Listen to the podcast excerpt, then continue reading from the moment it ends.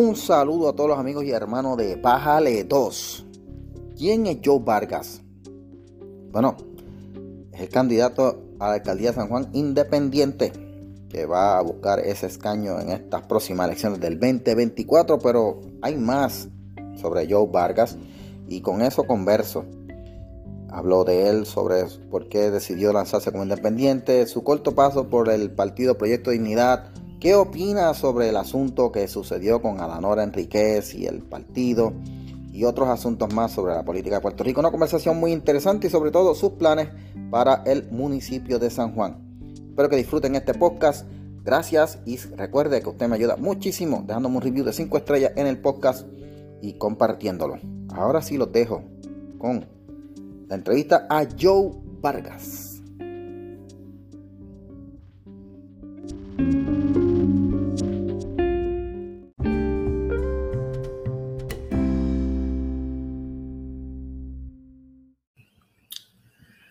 Saludo a todos los amigos y hermanos de Bájale 2. Este podcast que usted está viendo es, fue grabado anteriormente en los estudios de Bájale 2 desde la sala de mi casa, porque ese es el estudio que yo tengo, ya que no soy rico y no tengo auspiciadores.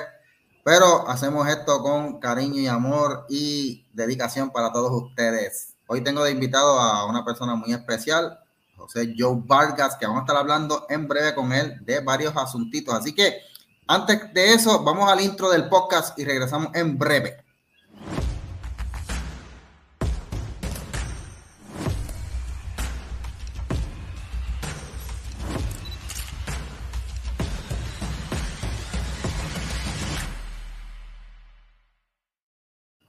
Y regresamos, mi gente, a Bájale 2. Eh, antes de comenzar, quiero agradecerle a todos los amigos que se han unido a la página de Bájale 2, a pesar del castigo que me pegó Facebook. Facebook, como saben, este, este podcast está yendo grabado. A mí me gusta en vivo porque ahí entran los comentarios y uno puede cocotear con la gente en vivo. A mí me encanta cocotear. Pero este, pues esto es grabado porque Facebook pues me prohíbe hacer lives hasta enero, eh, creo que es hasta enero 4. Así que a lo mejor regreso para el Día de Reyes con una sorpresa para ustedes pero grabamos por aquí. A los que me están oyendo por Spotify, Spotify, eh, usted me hace un tremendo favor dejándome un review de cinco estrellas. Y los que me están oyendo en Apple también. Las estadísticas ahora me dicen que me está, me está oyendo más gente por Apple que de Spotify, que por la aplicación de Apple, que por la de Spotify. Muy bien, por donde sea que usted me oiga, déjeme un buen review, que eso me ayuda muchísimo. Y, y pues a los que se han unido a la página, a pesar de lo que le hayan dicho, diciéndole, no, no te juntes con esa chusma, chusma, chusma. Sí, porque así le están diciendo en Proyecto de Dignidad algunos. No te juntes con esa chusma, chusma, chusma. Pues eso, no le haga caso, gente, no se deje manipular por la gente, especial si son por políticos. La política es sucia, bajuna y cochina, y en Bájale dos nos bañamos. Bueno, aquí yo tengo a un amigo que yo lo conozco desde hace años, gente, y es mi amigo Joe Vargas, muchos de ustedes lo conocen, pero para los que no conocen, Joe, dile ahí quién tú eres, porque yo te conozco, yo puedo hablar de ti y decir, pero no, yo quiero que la gente sepa quién tú eres, tú en tus propias palabras, dile ahí quién es Joe Vargas. Mira, saludo, yo, mi nombre es Joe Vargas, yo soy, eh, he trabajado siempre en el área de comunicaciones, administración de, administración de empresas, pero eh, toda esa experiencia que yo tengo, que es de donde yo conozco a, a Michael, es que siempre yo he tratado de utilizar las plataformas de medios de comunicación para poder defender derechos. ¿Qué derechos? Bueno, pues igual que Michael en otros, en otros frentes que nos hemos topado, nosotros hemos eh, defendido derechos eh, pro vida, eh, pro familia, y literalmente, si nosotros nos cruzamos en el área nosotros poder, no era participar en el área política, pero sí para poder influenciar en el área política, compartiendo las noticias que los medios corporativos censuraban, ¿verdad? En este caso, saben que los medios corporativos, la mayoría de ellos tienen una inclinación con favorecer las líneas de izquierda y siempre, toda la vida, eh, y para decirte toda la vida, Michael, ¿cuándo fue que nosotros nos conocimos? Eh, yo creo que hace como siete años, algo así. yo creo que son más de siete años. Eh, fue una idea yo para ese tiempo yo tenía un podcast que era, se llamaba Lámpara Bíblica.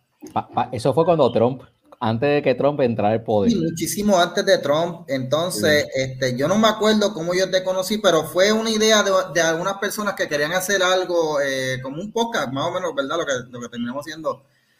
Este, y nos conocimos ahí, empezamos a a bombardear ideas, este, y entonces en un momento, cuando estábamos haciendo los, planes para lanzar aquel, aquel podcast que iba a ser de múltiples personas, ¿verdad? Y bueno, si iba a ser como un canal o algo así, pues este, alguien empezó a hacer chistes de Donald Trump o algo y de momento empezaron a regañarnos.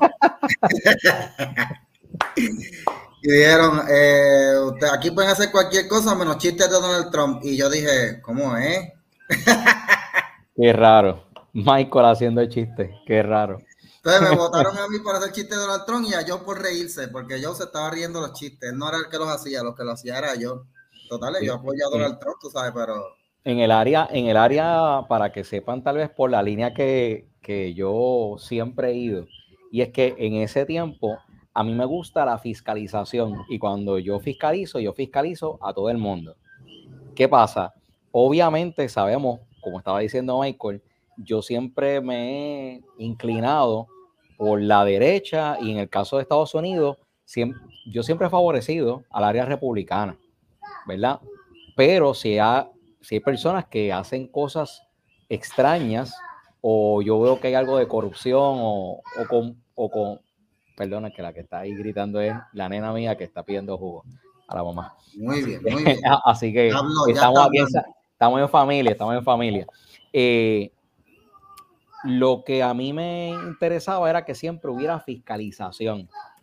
Y yo voy a fiscalizar a todo el mundo y voy a empezar en mi casa, en la fiscalización. Y entonces me acuerdo que en ese grupo empezó a ver como que tú podías fiscalizar a todo el mundo menos a la gente de tu partido. yo creo, que, yo creo que esto es un pie forzado para donde vamos exacto, muy bien. Va por el. Exacto, eso fue lo que nos pasó a nosotros dos.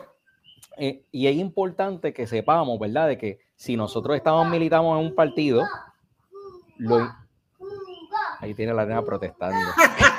Te montaron un piquete. Te montaron un piquete, brother. Ah, Ay, esa nena salió. Ya se, ya, sabe, ya se sabe quién salió. Te montó un piquete, papá. Literal, literal. Y eso que no se han enseñado, eso viene en la genética. Mira, eh, ahí está.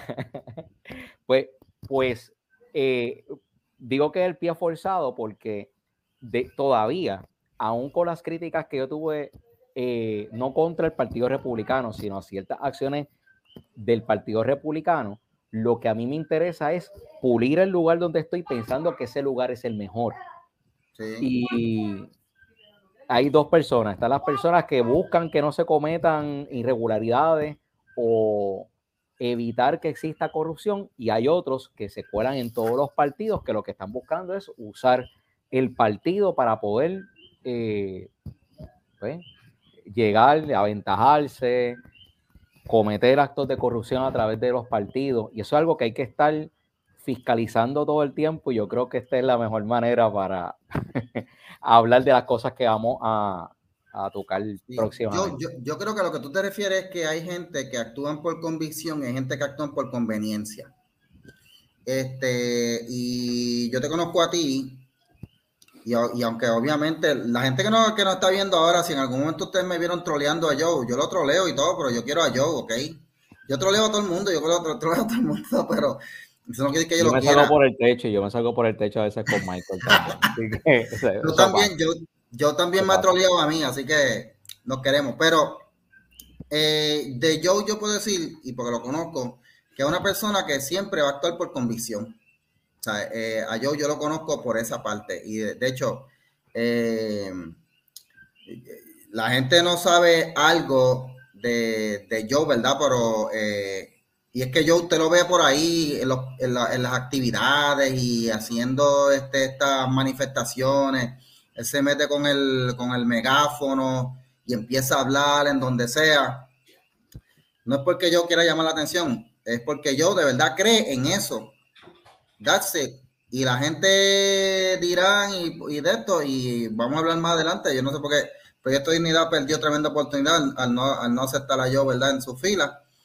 Pero este una persona como tú es lo más, es lo más que le conviene a un partido, porque una persona que actúa por convicción. Lamentablemente, los partidos no quieren gente que actúe por convicción, sino gente que actúe por conveniencia. Yo te doy esto, tú me das aquello y estamos los dos felices. Pero yo no es así. Por eso creo, ¿verdad? Que no lo certificaron allá, pero eso será tema para otro, ¿verdad? Para, para más adelante. Joe, sigue hablando, perdona que te interrumpí porque es que me quería meter esa, siguiendo por la línea, eh, algo que ocurre es que muchas personas me ven en, áreas públicas haciendo la manifestación, que puede ser, como dijo Michael, con un megáfono, o hay veces que yo he hecho manifestaciones que soy yo y una tumbacoco, literalmente, detrás de mí. Eh, está, estos equipos de sonido movidos por, por troces, y que, que lo he hecho también. ¿Por qué hago esta salvedad? y explico esto, y es que previo a eso, siempre, siempre, yo realicé un proceso tratando de evitar que ocurriera ese evento.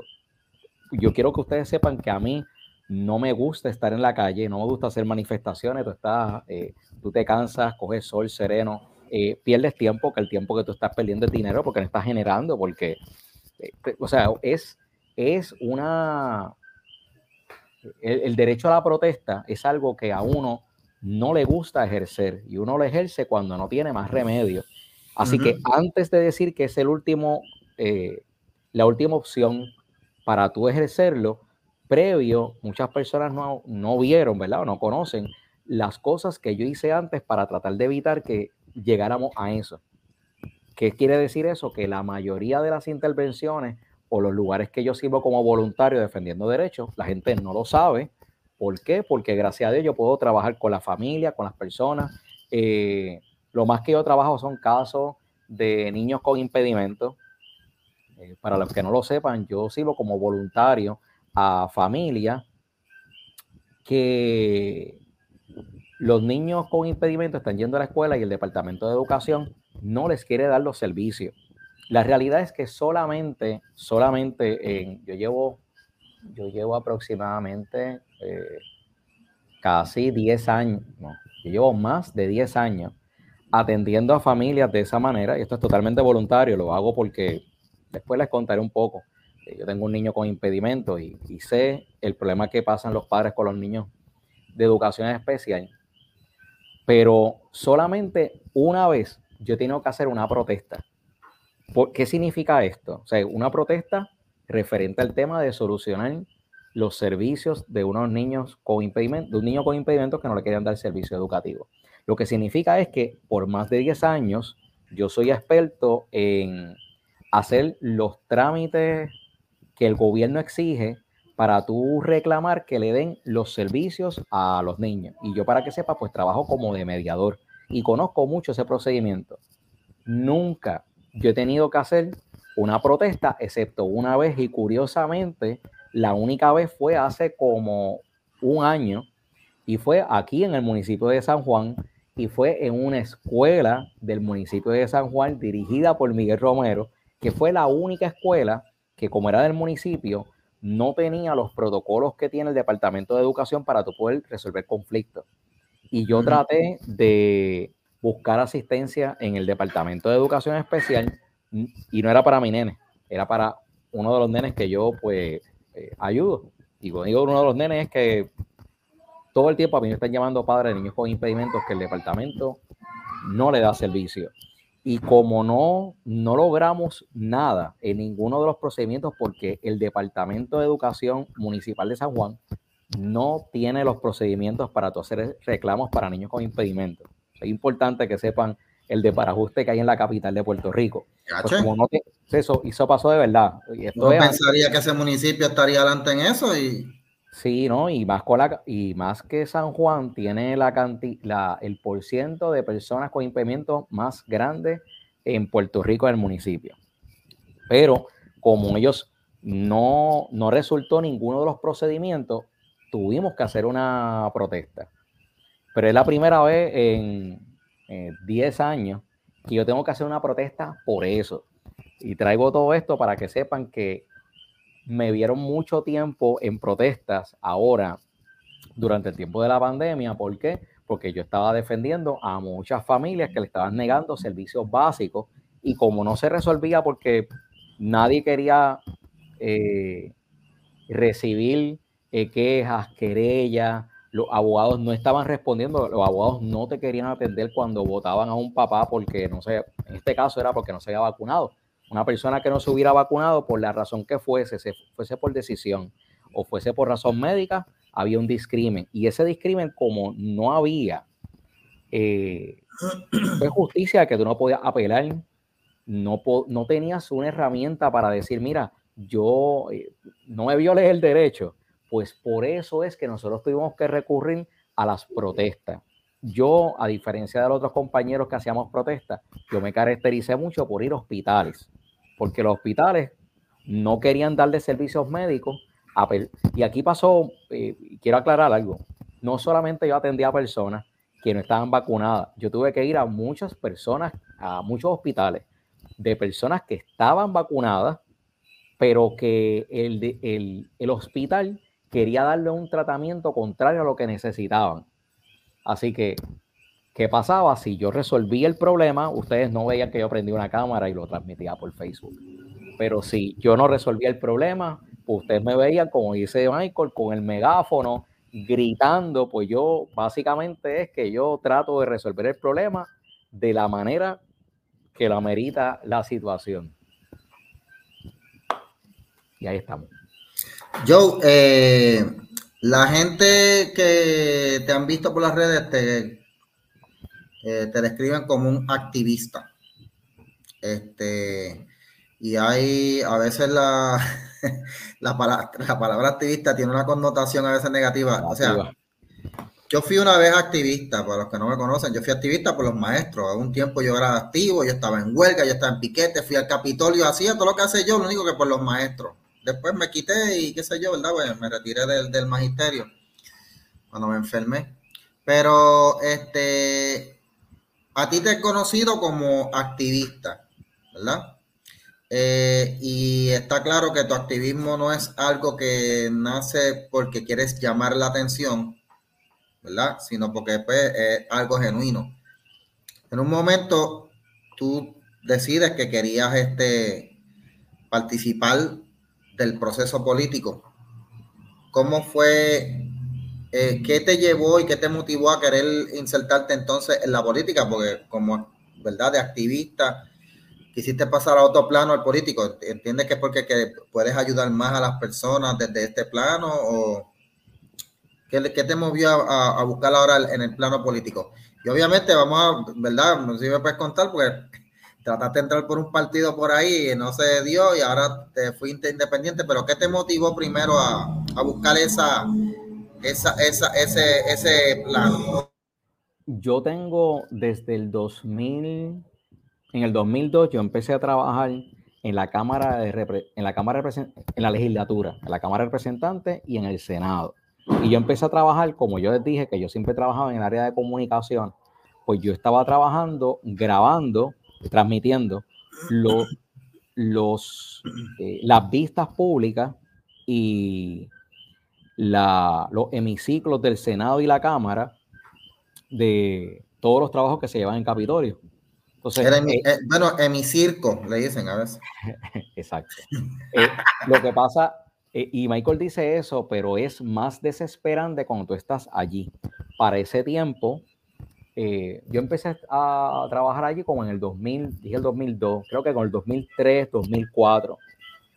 Eh, ya yo estaba casado para ese tiempo y una vez que uno se casa, uno está viviendo solo, uno empieza entonces a tener una responsabilidad distinta y tú estás viendo cómo, en mi caso, tú estás viendo cómo estas personas tienen en sus manos la oportunidad de ayudar a la gente y tú estás todo el tiempo viendo cómo ellos empiezan a, aprobar leyes que literalmente te afectan en la casa a ti.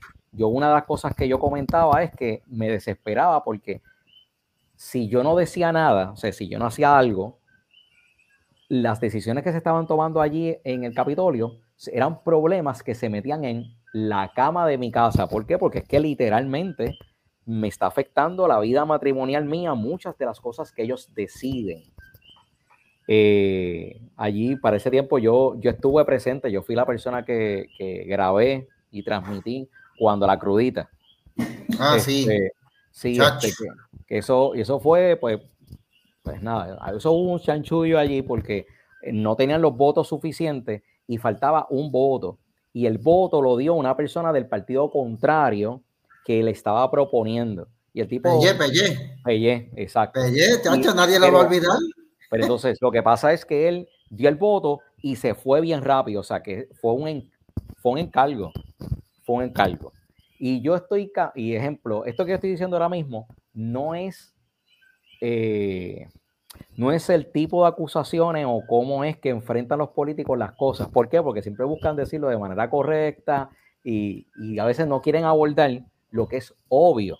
Lo que es obvio es que cuando tú estás, en mi caso, yo aprendí todo lo que viene siendo el, proceso parlamentario de la legislatura de Puerto Rico y me desesperaba.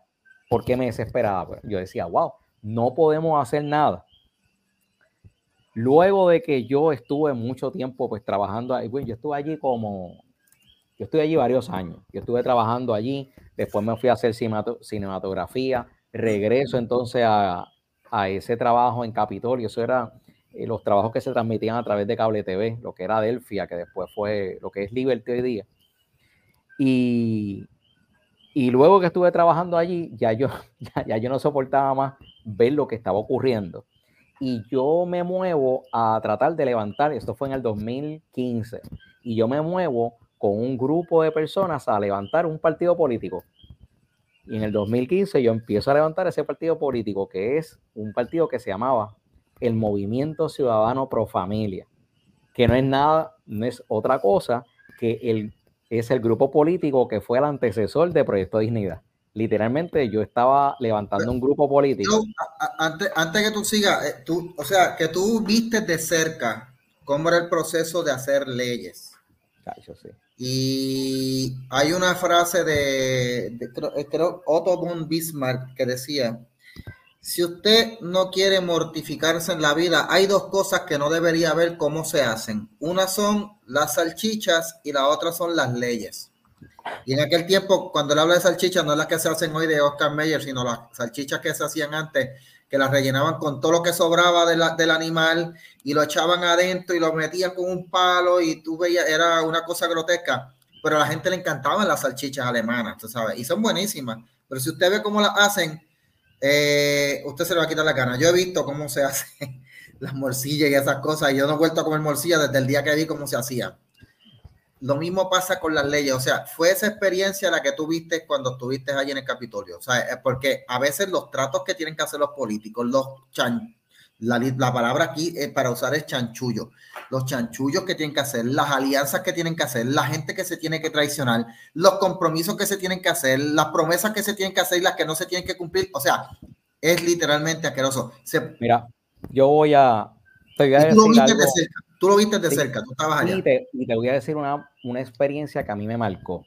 Ah, yo, perdona, yo lo vi más de cerca cuando se hizo la reforma, cuando se, se trató de hacer la reforma de maestros para aquel tiempo, porque yo estaba con los maestros y entramos a la oficina de una legisladora, este, no me acuerdo era del Partido Popular, creo que, no me acuerdo era del Partido Popular, y nosotros vimos allí en el momento cuando ella nos dijo, mira, sinceramente, esto fue lo que pasó en el proyecto, y nos dijo detalle, detalle lo que le hicieron que le hizo en aquel momento un señor llamado Eduardo Batia, que ha sido uno de los políticos más sucios que ha pasado por la historia de la política en Puerto Rico. Aquel tipo era, o sea, eh, era un santo al lado de ese tipo. Perdóname, yo que te... Eli Rivera Chat, Eli Rivera Chat, tú no sabes quién es el más, el más corrupto, ¿verdad?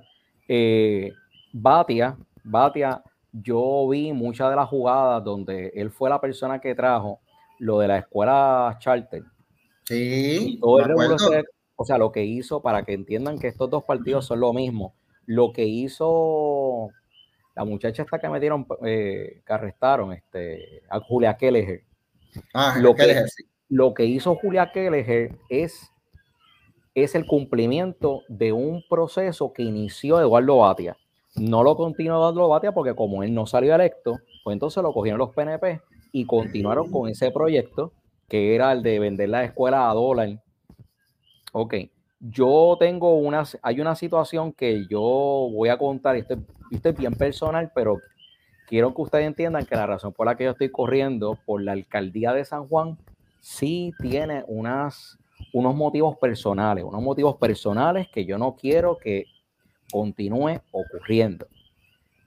En ese tiempo yo tuve una experiencia de cuando yo era, yo tenía como 19, como, tenía como 20 y pico años bien bajito, porque yo estaba ya trabajando ahí en la, en, en el Capitolio, en ese, en ese ah, en, el, siglo pasado, en el siglo pasado. No, ya, ya, era el 2000, ya era el 2000. Pero, ¿qué pasa? Eh,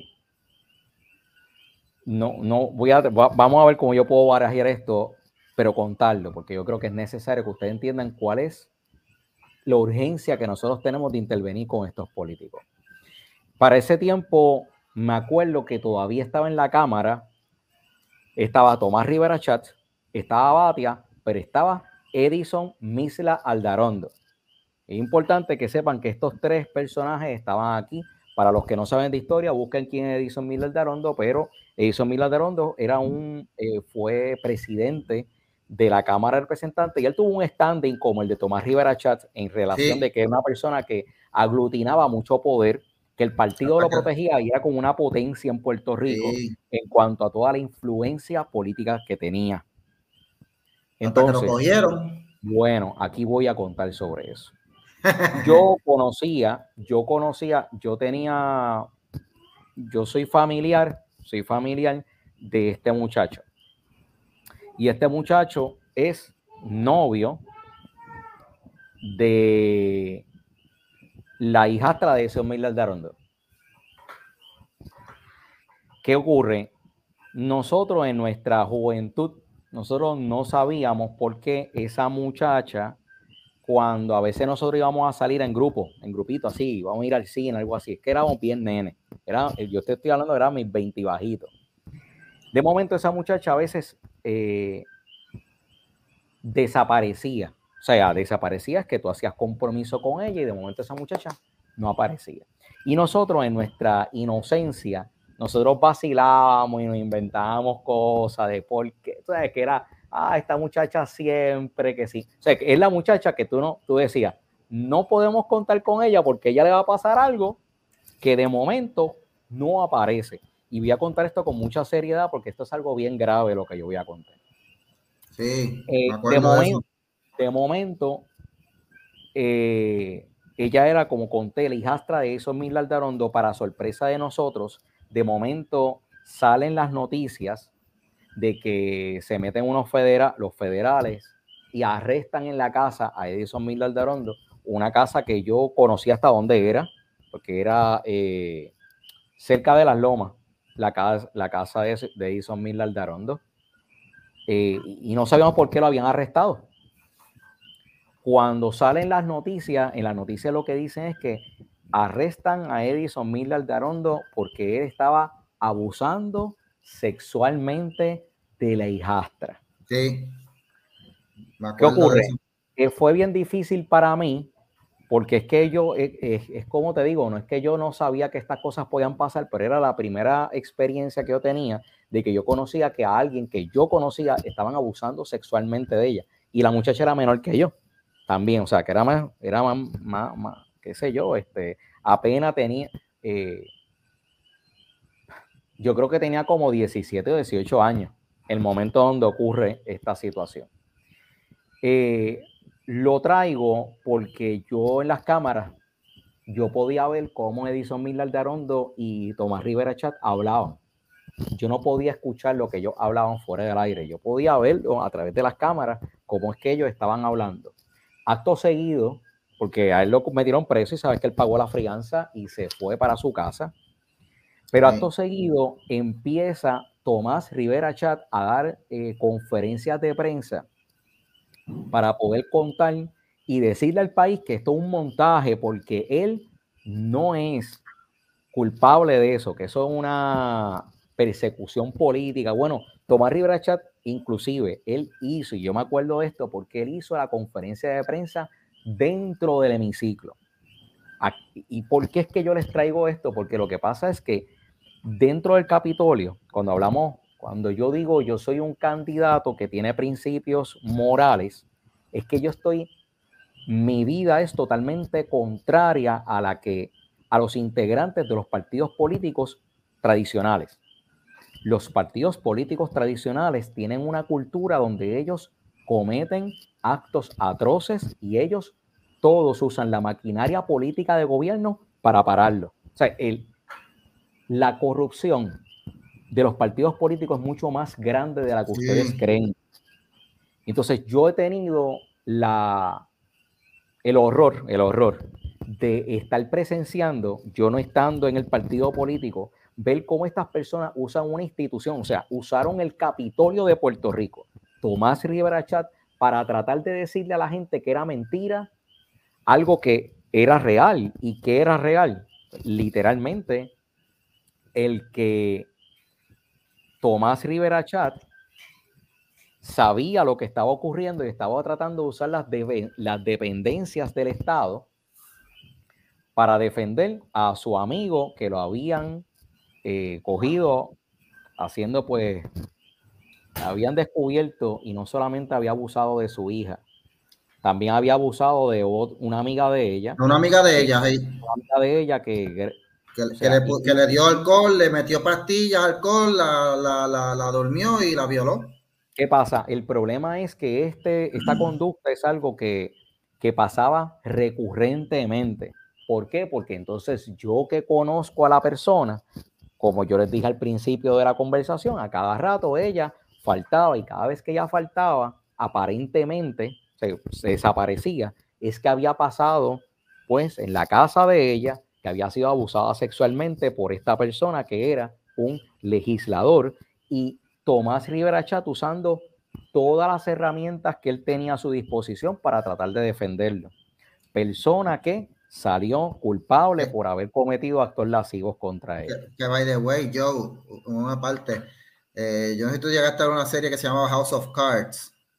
Eh, la, eh, House of Cards no, está no, es, no, es, tanta ficción, ¿ok? Eso es ficción basada en realidad.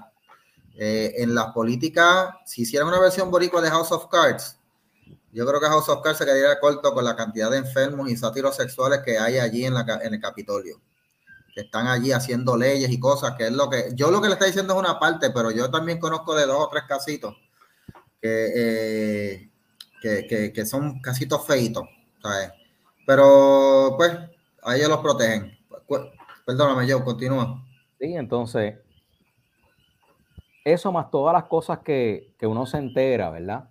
Lo que pasa es que esto, pues, me, eh, esto para mí es el pic, porque es que me toca personalmente una persona que yo conozco.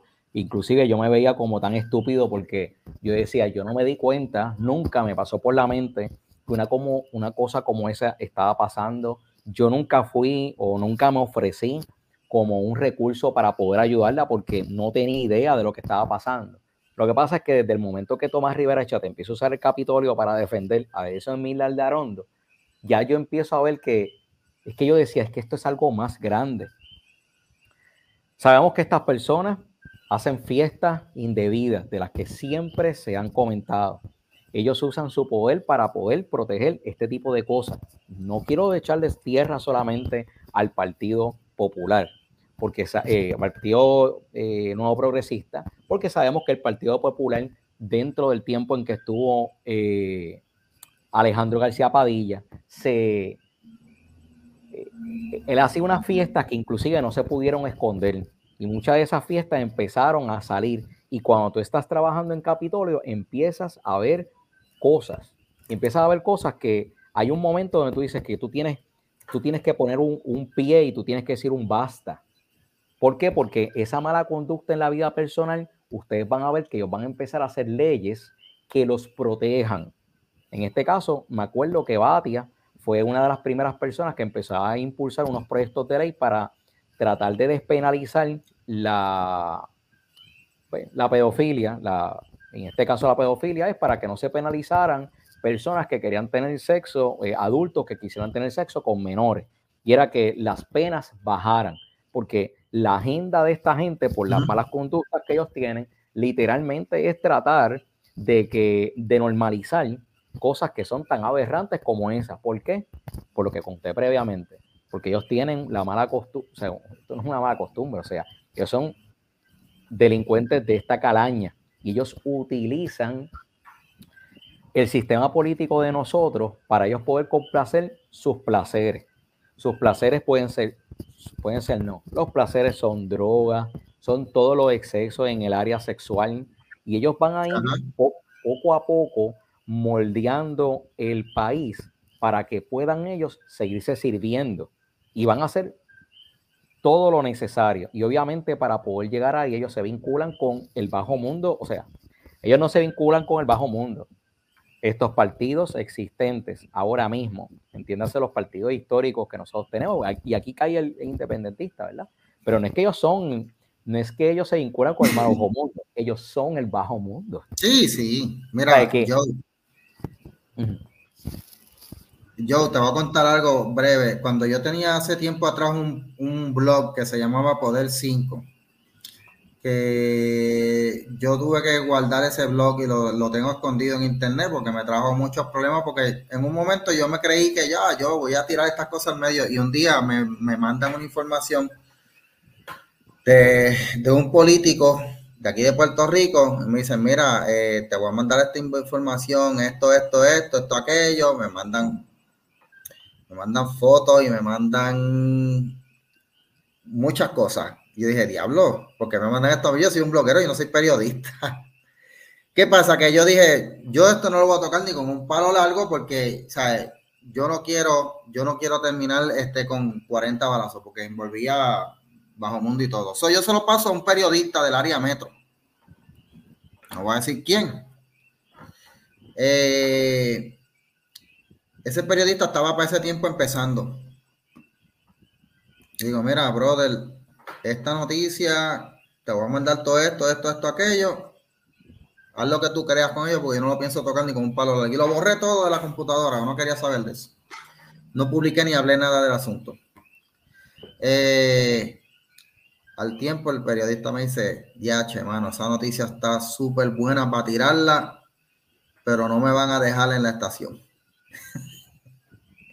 no me van a dejar y además si la tiro yo por acá independiente voy a terminar mal, puede que termine eh, eh, eh, herido o puede que termine porque esta gente son bien... O sea, estamos hablando de un político y obviamente no voy a mencionar quién es, pero sí, gente, ese es el ambiente de la política en Puerto Rico. La corrupción está en todas partes. Y a veces los, más, los que más se cantan de, rectos y puros y castos, a veces pueden dar sorpresa. Y, eso es lo que pasa. Lo que pasa es que yo pasé por unas experiencias que yo no estoy dispuesto a quedarme callado sabiendo los peligros que Michael está contando. O sea, no es que le estoy quitando eh, urgencia, no, es que le estoy quitando eh, peligro a lo que Michael está diciendo. Es que lo que pasa es que ante la situación tan inminente que hay, entonces yo lo que entiendo es que hay dos cosas que hacer aquí. O me lanzo en el medio en contra de lo que yo me paso diciendo, la casta política. Cuando hablo de la casta política son este grupo de personas que son los que deciden quiénes van para puestos políticos, y tú entras solamente si estás apadrinado por ellos, y entras también el, el, hijo, el primo, y entonces todos se acomodan, pero todos se acomodan, todos aquellos que estén dispuestos a poder seguir con este sistema de corrupción. Sí, la, la casta, para, explicarle a, la verdad a, la gente que escucha música de Bad Bunny, una casta es un sistema de, superioridad, donde alguna gente está superior, la otra está más abajo, la otra está más abajo, y si tú estás en la parte más abajo de la casta, tú eres lo que le llaman un intocable. Es un sistema basado en, lo que ocurría en ese tiempo en India, que era un sistema de casta. Habían los de arriba, los de menos arriba, los de del medio, los de medio abajo, los de abajo, y, y eran gente, y, dependiendo de, de dónde tú estuvieras, tú no podías subir. Sí, ahora. Este, pero eso lo explico para los muchachos que oyen a Anuel y a Bad Bunny, que a veces oyen aquí eso, pues. Eh, y así que hay, e, está la necesidad de romper con la casta política. Cuando hablamos de romper con la casta política, es tú eh, entrar, entrar en un lugar donde solamente ellos son los que entran y, y ser disruptivo en esa área. Y cuando hablo de ser disruptivo en esa área es que tú tienes que entrar con un plan porque, miren, esto, una de las razones que yo estoy haciendo esto es porque no vamos a seguir gritando, no vamos a seguir haciendo las protestas. Y cuando digo que no vamos a seguir, no es que no las siga apoyando, no es que no me puedan seguir viendo apoyándolo a ustedes en alguna manifestación, las cuales yo, si me ven, es porque apoyo la causa. Pero lo que pasa es que el problema viene porque el área de la casta política tiene bien controlado la administración. Si ustedes se fijan, ¿quiénes entran en la, en la política que cuando vienen de afuera? Bueno, pues todas estas personas que entran independientes van a ver que entran a dónde? A ser legisladores, a ser eh, representantes.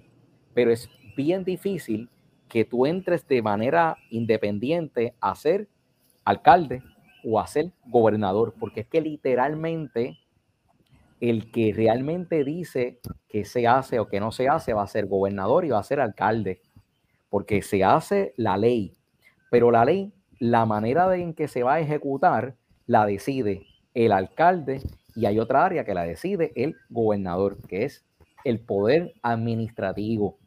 Entonces, ese poder administrativo, literalmente, ese es el que está cerrado para la casta política. Y esa casta política hay que romperla. La casta política ahora mismo es, está compuesta por todos los partidos que están ahora mismo, vamos a decir, apadrinados, por yo decirle de una manera, o sea, que entraron en la Comisión Estatal de Elecciones. Cuando Pero espérate, ah. Joe, o sea, que tú estás incluyendo ahí al Proyecto Dignidad. Chico, Michael. Bueno, vamos a. es que yo te estoy mirando y tú lo dices serio. Mira, eh, le voy a decir qué, qué ocurre. Y en el caso de Proyecto, vamos a poner dos ejemplos. Proyecto de Dignidad en el área de la derecha y Victoria Ciudadana en el área de la izquierda. Estos partidos entraron o los permitieron que existieran en las elecciones pasadas, cuando Ricky Rosselló iba a entrar. Permiten que entren estos partidos políticos porque le convenía al partido PNP que dividieran el voto de los populares. Lo que no pensaba este partido, el partido PNP, es que Proyecto Dignidad iba a empezar a tomar tanta fuerza, porque ellos pensaban que nosotros íbamos a seguir siendo un país bipartidista, donde quienes único iban a estar monopolizando el bipartidismo eran los populares, los PNP. Los populares se desinflan y se, ellos se, se desinflan por una mala administración de ellos. Como ellos tienen tan mala administración, se desinflaron y Proyecto Dignidad fue el que empezó entonces a, tener más atención. Victoria Ciudadana empieza a perder atención por la mala ejecución del compromiso que ellos tienen con el pueblo. Ellos, ellos le eh, prometieron unas cosas al pueblo. Victoria Ciudadana lo que le pasó es que se fue este, esta muchacha Lúgaro y ella era la que, la que, la que llamaba la atención en el partido. Y, voy, a ser, voy a ser bien incisivo. Lúgaro no se fue.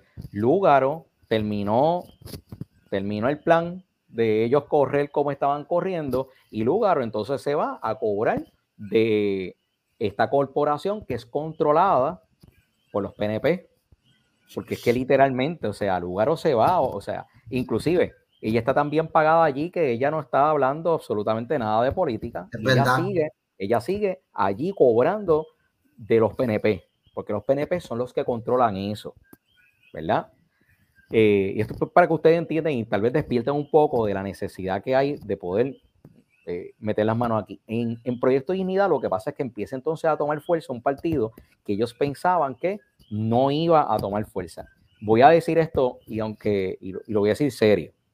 Miren, una de las cosas que tenía Proyecto Dignidad que los otros partidos, eh, ejemplo, el, el partido PNP entendía que iba a poder seguir existiendo era que ellos pensaban que César Vázquez se iba a quedar en la cabeza del partido. ¿Por qué? Porque César Vázquez es tan y tan y tan flojo que la verdad es que sabes que tiene un...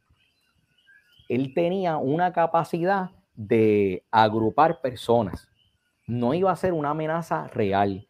Si ustedes se fijan, antes, que ahí nos vamos a, meter un poquito en el tema que veníamos a hablar, antes de que entrara Javier Jiménez, llega eh, a Danora con la intención de correr por la gobernación. Digo, que, by the way, la capacidad de César Vázquez de haber creado este partido, es que eso se le reconoce. Oh, claro. Pero César Vázquez, sinceramente, es como una clonopin, no una Xanax. Ese hombre te pone a dormir cuando pega a hablar. No, no, y, y, lo que pasa es que, ok, vamos a hablar de, la, de las habilidades o las capacidades que tiene César Vázquez. César Vázquez tiene unas capacidades, si tú ves la historia de César Vázquez, él es una persona que él ha sido eh, clave eh, desarrollando instituciones. Porque él, es, él es una de las personas que fue eh, de los fundadores en Puerto Rico de las catacumbas. Así que por lo tanto, aunque él no sea el, el pastor prominente que llama a la gente a que vayan a la iglesia, el trabajo que hizo César Vázquez eh, fue mm, eh, ser el, el, cimiento, uno de los cimientos, ¿verdad? Porque no fue el único, pero uno de los cimientos importantes de la creación de una iglesia que podríamos decir que es como una iglesia institucional en Puerto Rico, que son de las, esas primeras, eh, vamos, no es de las primeras iglesias, sino de las iglesias más importantes actualmente, que no vienen siendo la, la católica. Eh, y está teniendo mucho renombre también con la relación que tienen con Proyecto Dignidad.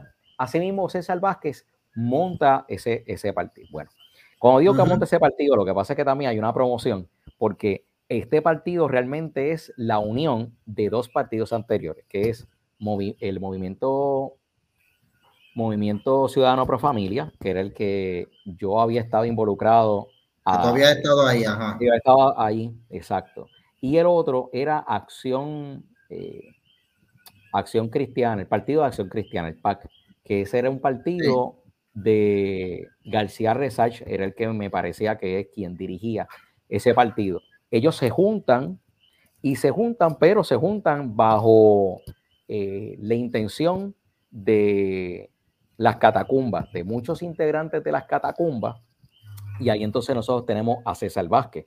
Y César Vázquez, si es una de las personas que él este, eh, ayuda a esta fundación, pues vamos a decir que él es el, el que mueva la catacumba para que pase esto, aunque hay muchas personas de las catacumbas que están involucradas en ese proceso. O sea que también es importante saber que la parte de la necesidad que tenían los cristianos de tener representación en el gobierno, ya había un cuatrenio anterior que se había estado concretando. Bueno, y voy a ser también bien este, específico.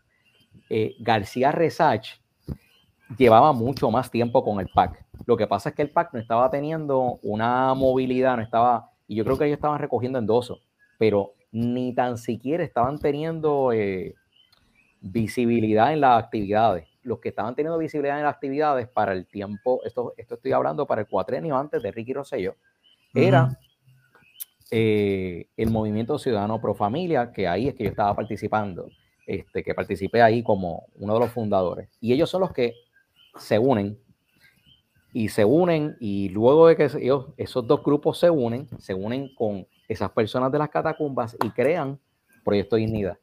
Pues esto estamos, estamos hablando de esto, ¿por qué? Porque lo que pasa es que eh, Proyecto Dignidad, luego de las elecciones, pues sí, Adanora es una de las personas que más votos tiene este, en el partido. Y ella le interesa la posición para poder ser gobernadora. Y estoy hablando antes de que llegara Javier Jiménez. Cuando empieza a pasar eso, es que ven los otros partidos, en este caso los populares y los PNP, la necesidad de pues, que este partido tenemos que destruirlo. Porque tenemos que destruir este partido y obviamente si ellos hacen algo para destruir, que es la estrategia que hizo Tomás Rivera Chay y los populares, que es hacer esta nueva ley este electoral, esta ley electoral se hace para volver más difícil la inscripción de estos dos partidos.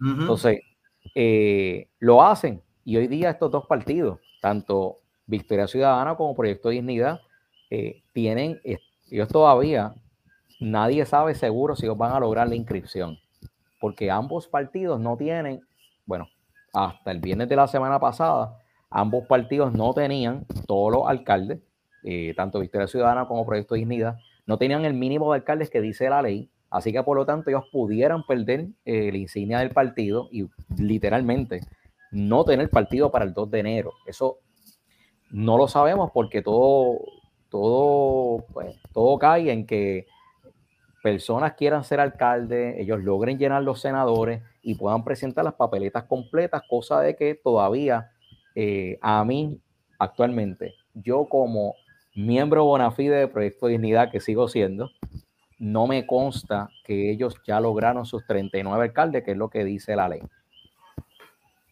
Joe, ven acá, tú entras entonces a la política, entras a Proyecto Dignidad. Me acuerdo que vi que empezaste a salir en varias estaciones, periódicos, eh, medios, este, entrevistas. Eh, yo decía, bueno, yo, yo va, va en serio para la alcaldía. Voy a poder decir que, que tengo un amigo alcalde. O sea, y todo iba de lo más bien y de momento no, no te cualificaron. Ahí es cuando eh, empieza a relucir el asunto de la verdad, del reglamento y qué sé yo, cuestiones. Eh, ¿Cómo fue? O sea, tú sabías ya lo que era la política.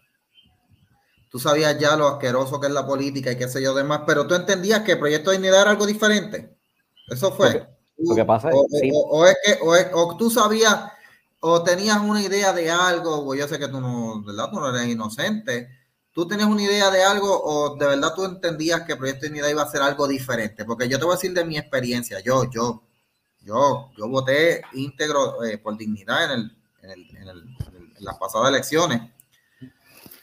Y me acuerdo que para ese tiempo estaba Oscar Lozano, eh, mi amigo que en paz descansa, ¿verdad? Eh, y él me decía, Mikey, tú vas a darte cuenta que el Proyecto de Dignidad es un partido como los otros demás, porque en el momento que alguien se mete a la política, tú no puedes entrar a la política sin ensuciarte. Eso me lo dice él. Y yo, yo tenía la idea de esto, pero yo sinceramente creí que el Proyecto de Dignidad era algo distinto. No sé si esa fue tu impresión cuando entraste entonces que quisiste aspirar por Proyecto Dignidad. Lo que pasa es que bien sinceramente, no es que la política sea sucia, sino que sucios son los políticos. Entonces, cuando vemos ese desglose, pues tú puedes ver que eso es así porque hay personas que juegan limpio. Lo que pasa es que como quienes entran en la política lo están controlando los partidos políticos, muchas veces las personas que están jugando a limpio, los partidos políticos le van a hacer la vida imposible para que no entre. Ejemplo, si yo te dije a ti, de que yo he tenido una actitud bien fiscalizadora. Obviamente, personas que estén en contra de ese espíritu inquisitivo que yo muchas veces tengo en contra del área de la corrupción, tú vas a ver que no les va a gustar mi entrada. ¿Por qué? Porque esto, igual que tú dijiste que si no es que yo soy tonto y no lo sabía, es que todo el mundo sabe que cuando yo estoy entrando en Proyecto Dignidad, yo lo estoy haciendo literalmente porque me estoy aferrando a unos principios que están poniendo en el reglamento.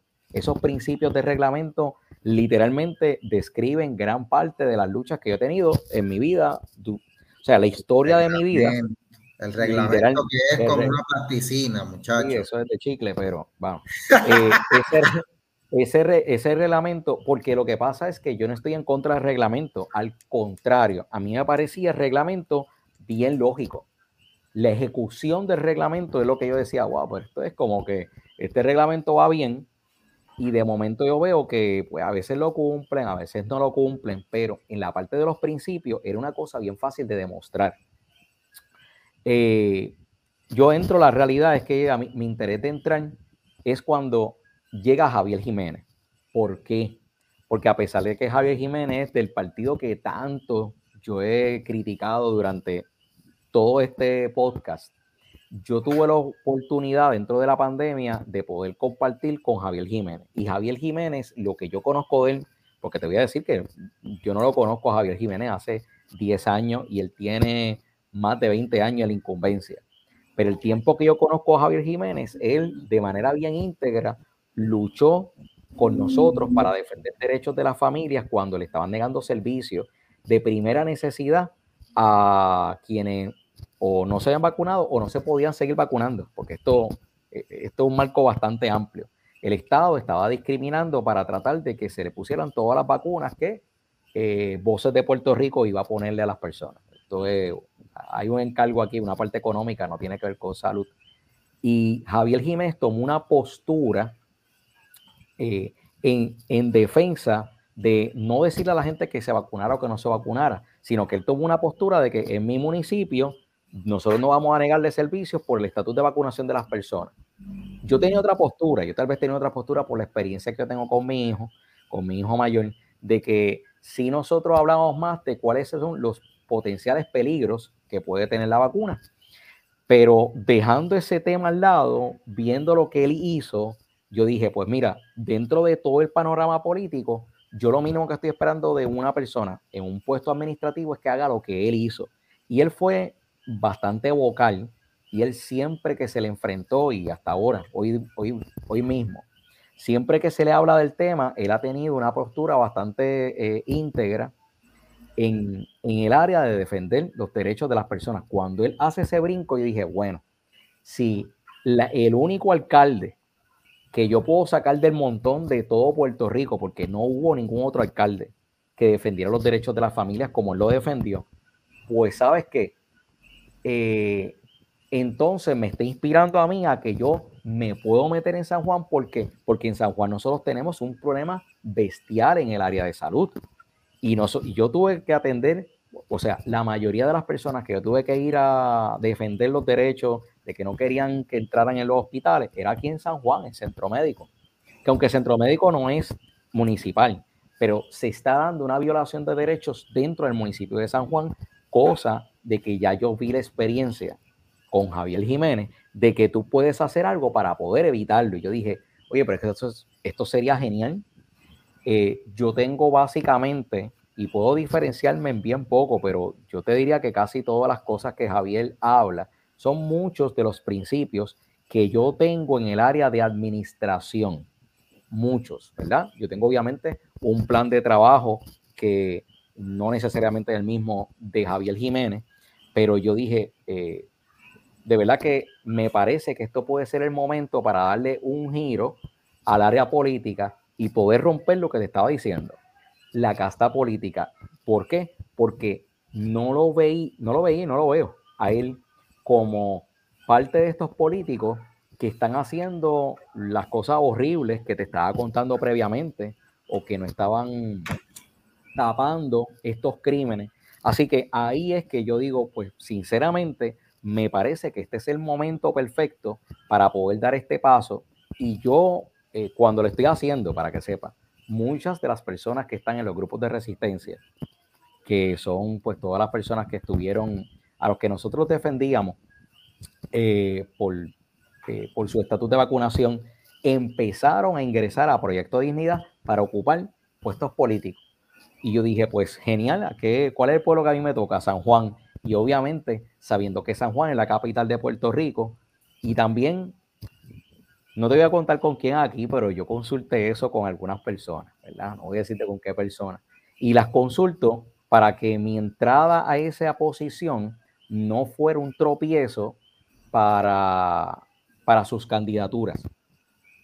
Porque yo sé que cuando tú estás trabajando en un partido, tú, tú vas a trabajar como un grupo. Y yo estoy de acuerdo en trabajar en equipo. Así que por lo tanto, pues vamos a trabajar en equipo. Tú sabes qué es lo que yo voy a defender específicamente. Yo me voy a ir full con los derechos, pero yo sé que yo tengo eh, el material necesario.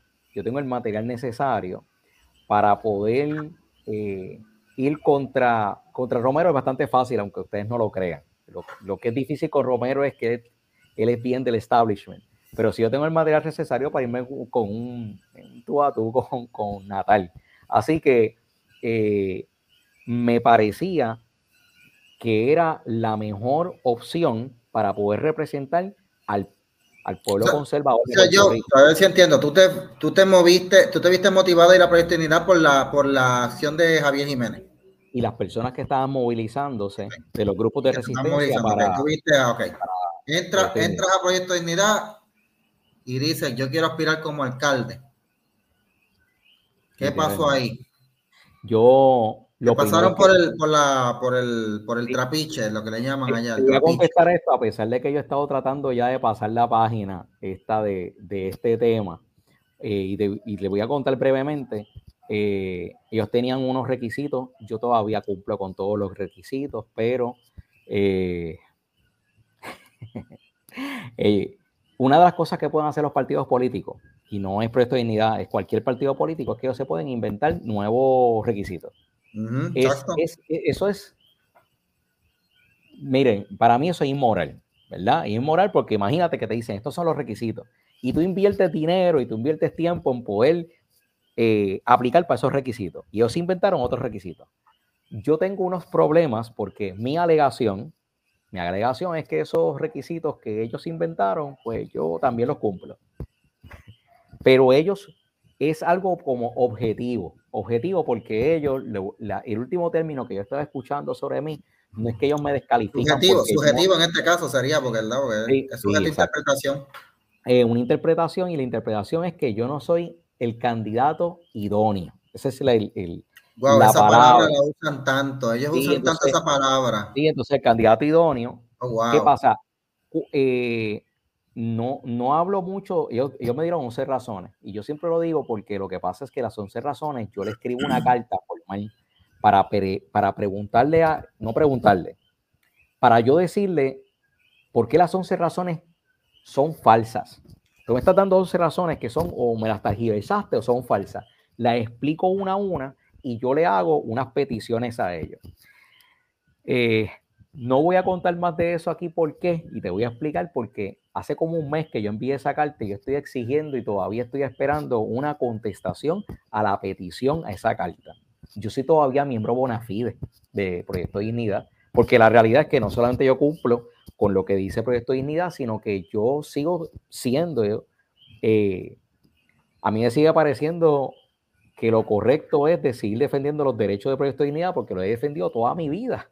Así que yo sigo esperando esa carta, pues pues mira, la, estoy esperando cuando ellos quieran contestarla, pero la realidad es que el problema que tiene San Juan y el problema de administración... Te van, a salir caras esperando. Por eso. Entonces, ¿qué pasa? El problema... sí, ¿no? Y entonces el problema que tiene Puerto Rico no es eh, Proyecto de Dignidad. Yo puedo haber tenido alguna diferencia con Proyecto de Dignidad, sí la tuve. Eh, no estoy de acuerdo con unas cosas, entiendo que lo hicieron mal y no estoy hablando de los candidatos. Estoy hablando de la Junta de Gobierno, dos cosas distintas. Lo, la Junta de Gobierno es con quien yo tengo la diferencia, no con el, los candidatos. perdón, el, sello de César, que es la Junta de Gobierno, que es el sello de César. Sí, eso es. Bueno, para los que no saben, yo también soy miembro del Proyecto de Dignidad. He leído el reglamento y lo que yo no le va a decir aquí, yo, yo le he dicho, el reglamento tiene para los candidatos, tiene unos puntos bien claros que son 10 números bien enumerados. Eh, si cumple con esto, si cumple con esto, con esto, con esto, con esto y aquello. Hay un número 11. Ah, cualquier otra razón que el partido entienda que lo descalifica, ahí es donde meten eh, la de esto y dice, ah, cualquier otra razón. O sea que, pues, si de momento Joe le preguntan, ah, bueno, Joe, este, tú puedes, tú puedes donkear desde la pintura en una cancha. Y yo le dice, no, ah, mano, qué, pena, porque el candidato que le queríamos para San Juan necesitábamos que pudiera donkear en la pintura, desde la pintura en la cancha, mano. ¿Tú puedes correr los 100 metros en menos de 8 segundos? No. Ah, qué, pena, yo, pues fíjate, es que necesitamos para San Juan eso. Este, no te van a decir claramente que es que no, no te quieren porque, pues, no tienes dinero, porque no eres millonario, porque no tienes un negocio. Este, eso no te lo van a decir. No te van a decir que es porque no estás dando suficiente dinero para el partido, porque la gente, para que usted lo sepa, y yo le quiero abrir los ojos aquí a dos o tres, por algo me decían Prometeo antes.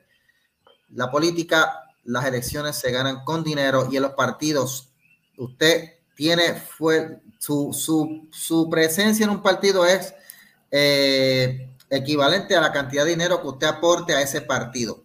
That's it. Hay una cosa que. O sea, de los donantes, usted va a estar allá entre los que va a recibir. O sea, en el partido te premian de una de dos maneras: o con, un, con una candidatura o con un contrato. Sí, hay una, hay una, hay una cuestión. Eh, aquí no es, no es tanto el dinero. O sea, el dinero tiene que ver desde esta perspectiva. Y es: tú entras con votos y el y el, y el poder del control mediático. Lo que pasa es que el poder del control mediático, no siempre, pero regularmente se obtiene. ¿Cómo es que los tienen? Pues la gente los tiene pagando. Pues gente como yo, que no tiene, yo ni tengo el dinero, ni me interesa tener el dinero para poder tener control mediático, pero ya por la historia que yo tengo, yo gozo de cierta notoriedad Exposición, Y exposición porque yo he salido un montón de veces en la prensa con eh, literalmente por estos temas, o sea, no con otro tema.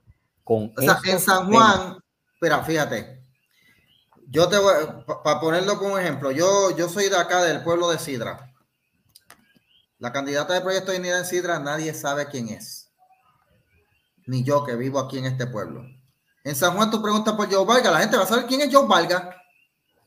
O puede hacer un search rápido y encontrarlo. O sea, porque vamos a hacer, vamos a hablar, eh, sinceramente hay personas que puede ser que no me conozcan, pero tengo suficientemente material en internet. si, hacen un search, van a encontrar Joe Valga. Ah, sí, mira, este que salió. Y va, y va a ver mi historia completa. Va a ver mi historia completa de todas las cosas que yo he hecho, porque yo subo mucho material. he subido por muchos años mucho material en las redes sociales. O sea que existe un historial mío y ese historial mío muchas personas lo conocen.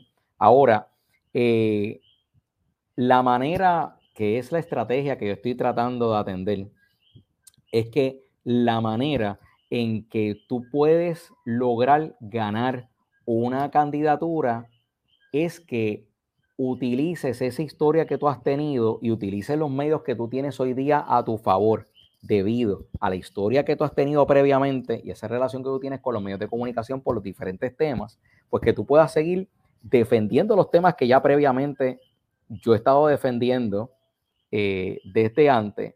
Y ahí entonces yo poder utilizarlo, ¿para qué? Para que entonces pueda llamar la atención hacia los lugares que son los que nosotros siempre hemos tratado de defender. Cosa importante que estamos tratando de defender ahora, que es eh, algo que yo le estaba contando a Michael previamente, es una de las cosas, me parece yo creo que la más eh, importante, es que dentro de, las, dentro de las cosas que nosotros hemos estado haciendo durante todo este tiempo, es que, mm, y esto parece una moletilla, nosotros, yo siempre que estoy escribiendo algo, digo que nos estamos oponiendo a la Agenda 2030 y eso es algo que nosotros nos estamos enfrentando ahora. ¿Desde cuándo? Nosotros estamos enfrentando eso desde principios de la pandemia. Cuando hablamos de la Agenda 2030, para darle ahorro a bichola a la gente de qué es lo que está pasando con esto, aquí en San Juan, nosotros estamos teniendo un problema. Y el problema, al menos en San Juan, es que me están tratando de convertir la San Juan en un Smart City para luego tratar de empezar a dividirlo en lo que se llaman las ciudades de 15 minutos. Pero ¿qué es lo que estamos viendo ahora? ¿Qué es lo que ya yo estoy trabajando con las ciudades? O sea, eh, yo estoy trabajando ahora mismo esto con San Juan antes de ya haber presentado mi candidatura. Y es la parte en que descubrimos de que hay unos proyectos de expropiación. Y esos proyectos de expropiación, para que entiendan la magnitud de lo que es, es que en, solamente en centro, en, en reparto metropolitano, los alrededores eso es una organización que se llama Reparto Metropolitano.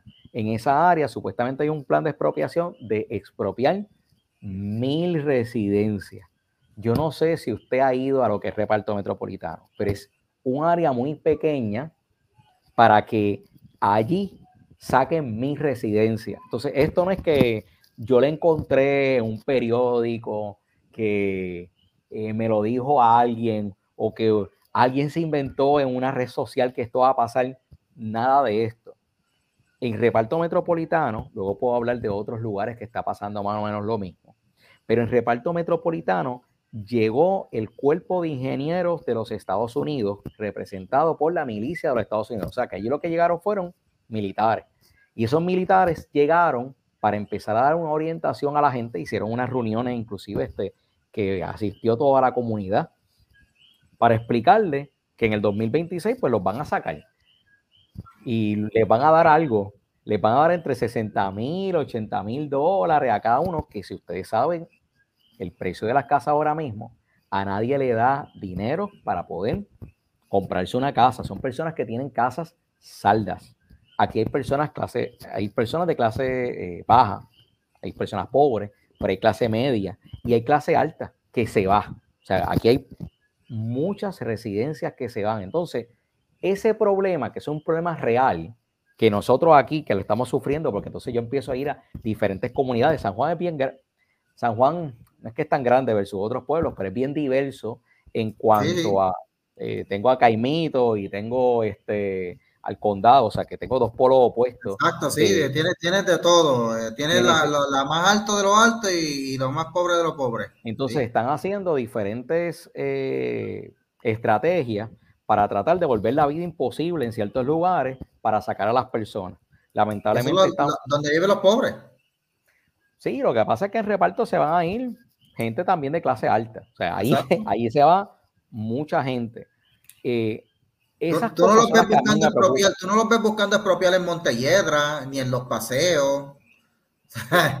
Entonces, yo tengo el, el mi, mi, preocupación es que yo siendo pro vida, eh, pro familia, viendo que hay unos problemas que hay aquí en, en el municipio de San Juan, que hay que atenderlo y, veo que hay unos problemas a nivel de Puerto Rico, que la mejor manera de empezar a atenderlo en la capital de San Juan, lo que yo veo es que, para que sepan, en Proyecto Dignidad, ellos, yo pregunté hasta el último momento, eh, antes de yo lanzar mi candidatura, si iban a tirar a nadie, y la contestación era que no, que supuestamente el plan era que no iban a tirar absolutamente a nadie en San Juan.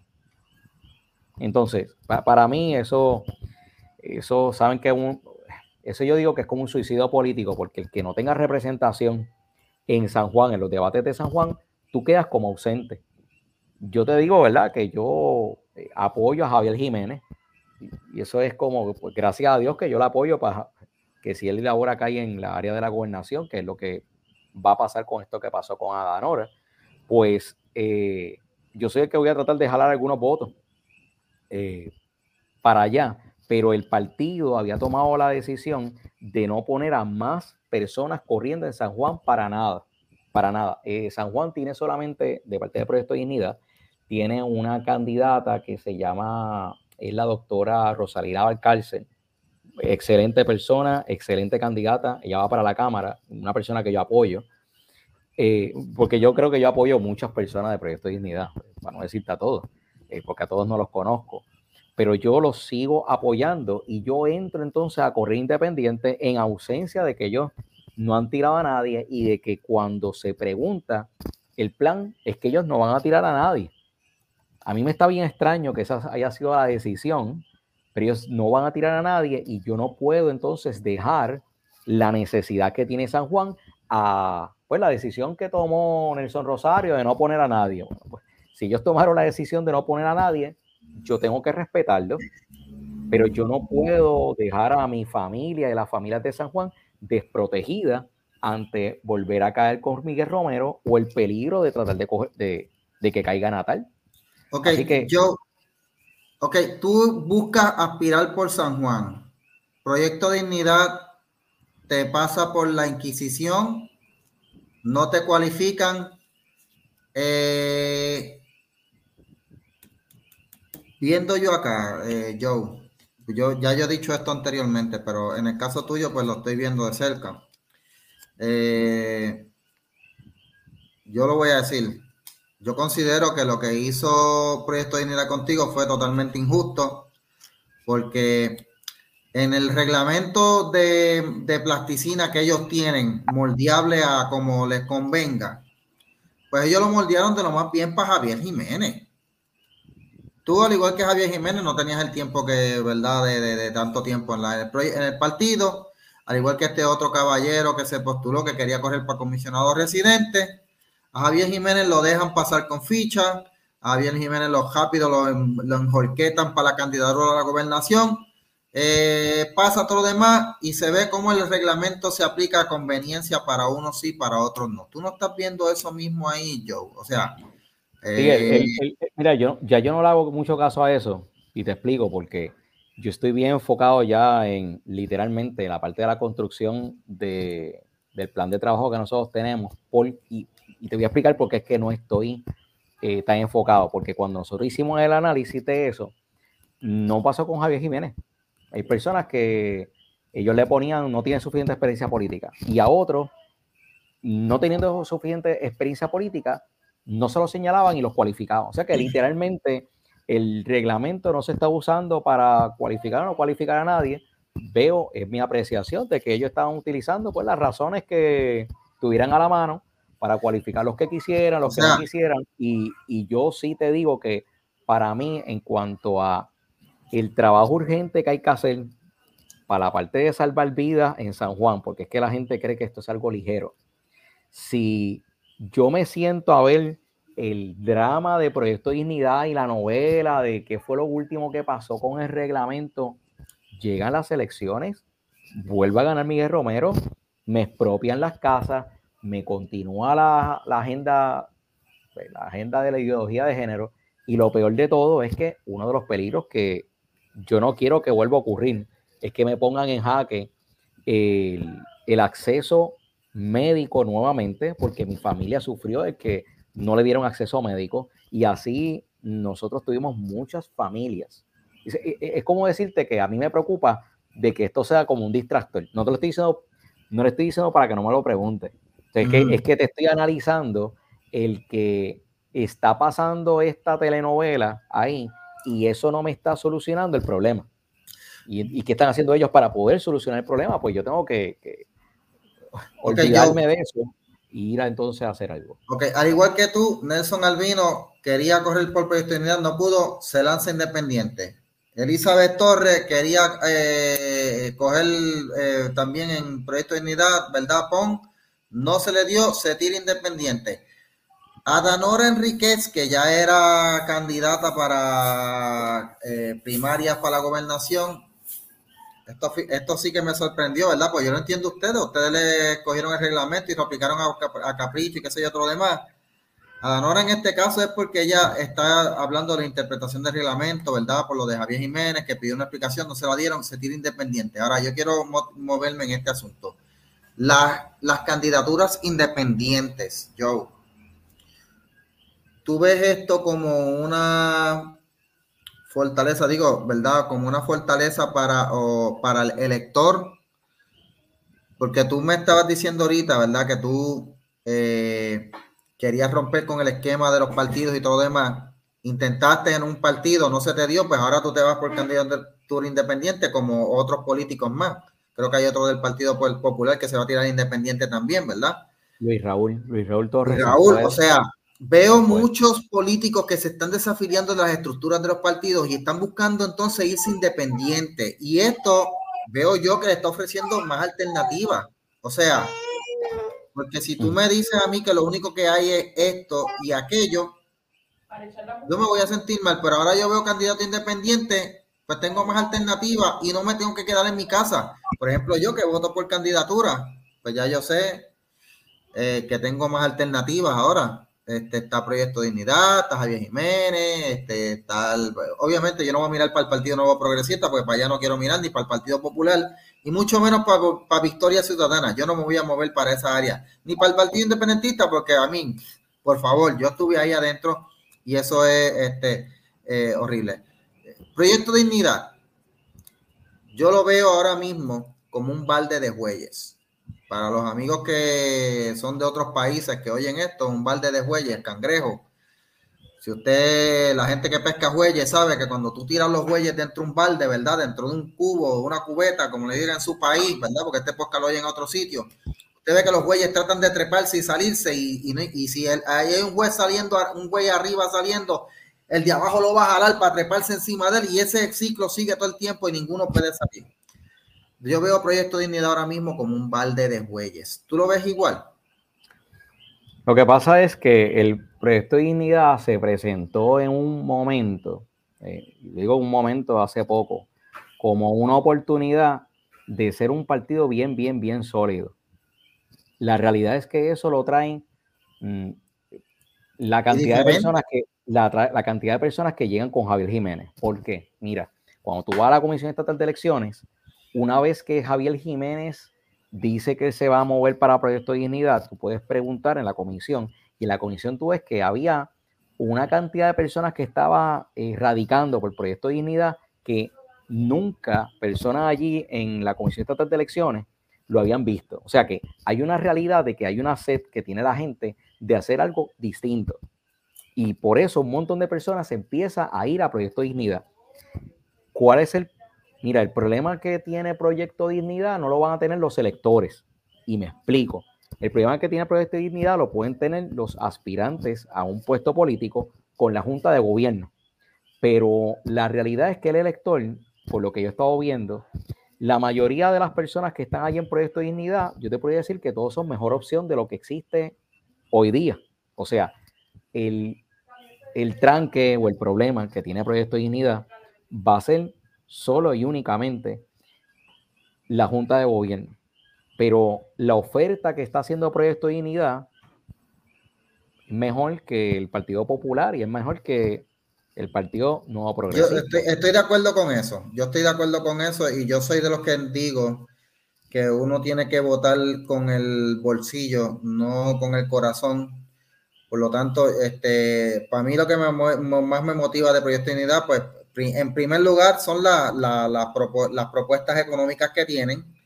Este, eh, Javier Jiménez, eh, a pesar de ser un atornillado, eh, no se le puede negar que es un, es, un, es un alcalde que ha tenido una buena administración de su municipio y Puerto Rico necesita a alguien que sepa administrar.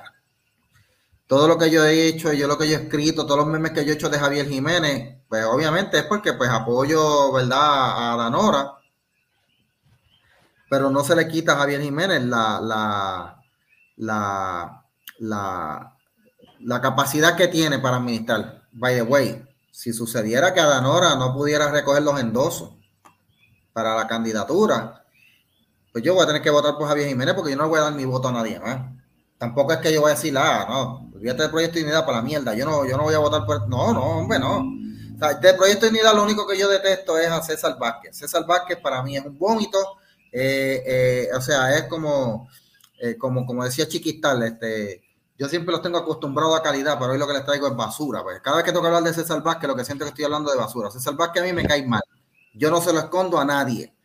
Porque, by the way, gente, para, lo que, para que lo sepan, en este podcast yo puedo hablar libremente porque yo no tengo un delito amarrado con nadie, yo no recibo dinero de nadie, a mí nadie me paga por hablar ni recibo endosos de nadie, no tengo anuncios y no tengo lealtades hacia nadie, ningún partido. Por eso es que yo me expreso libremente. Si yo tuviera amarrado un dedito con un proyecto y dije, espérate, que me están pasando chavitos. Ah, pues yo, espérate, no, yo voy a hablar bien del proyecto de dignidad todo el tiempo. Y todo lo que sea en contra del proyecto de dignidad, yo voy a tirarle en contra. Este podcast no es así. ¿Ok?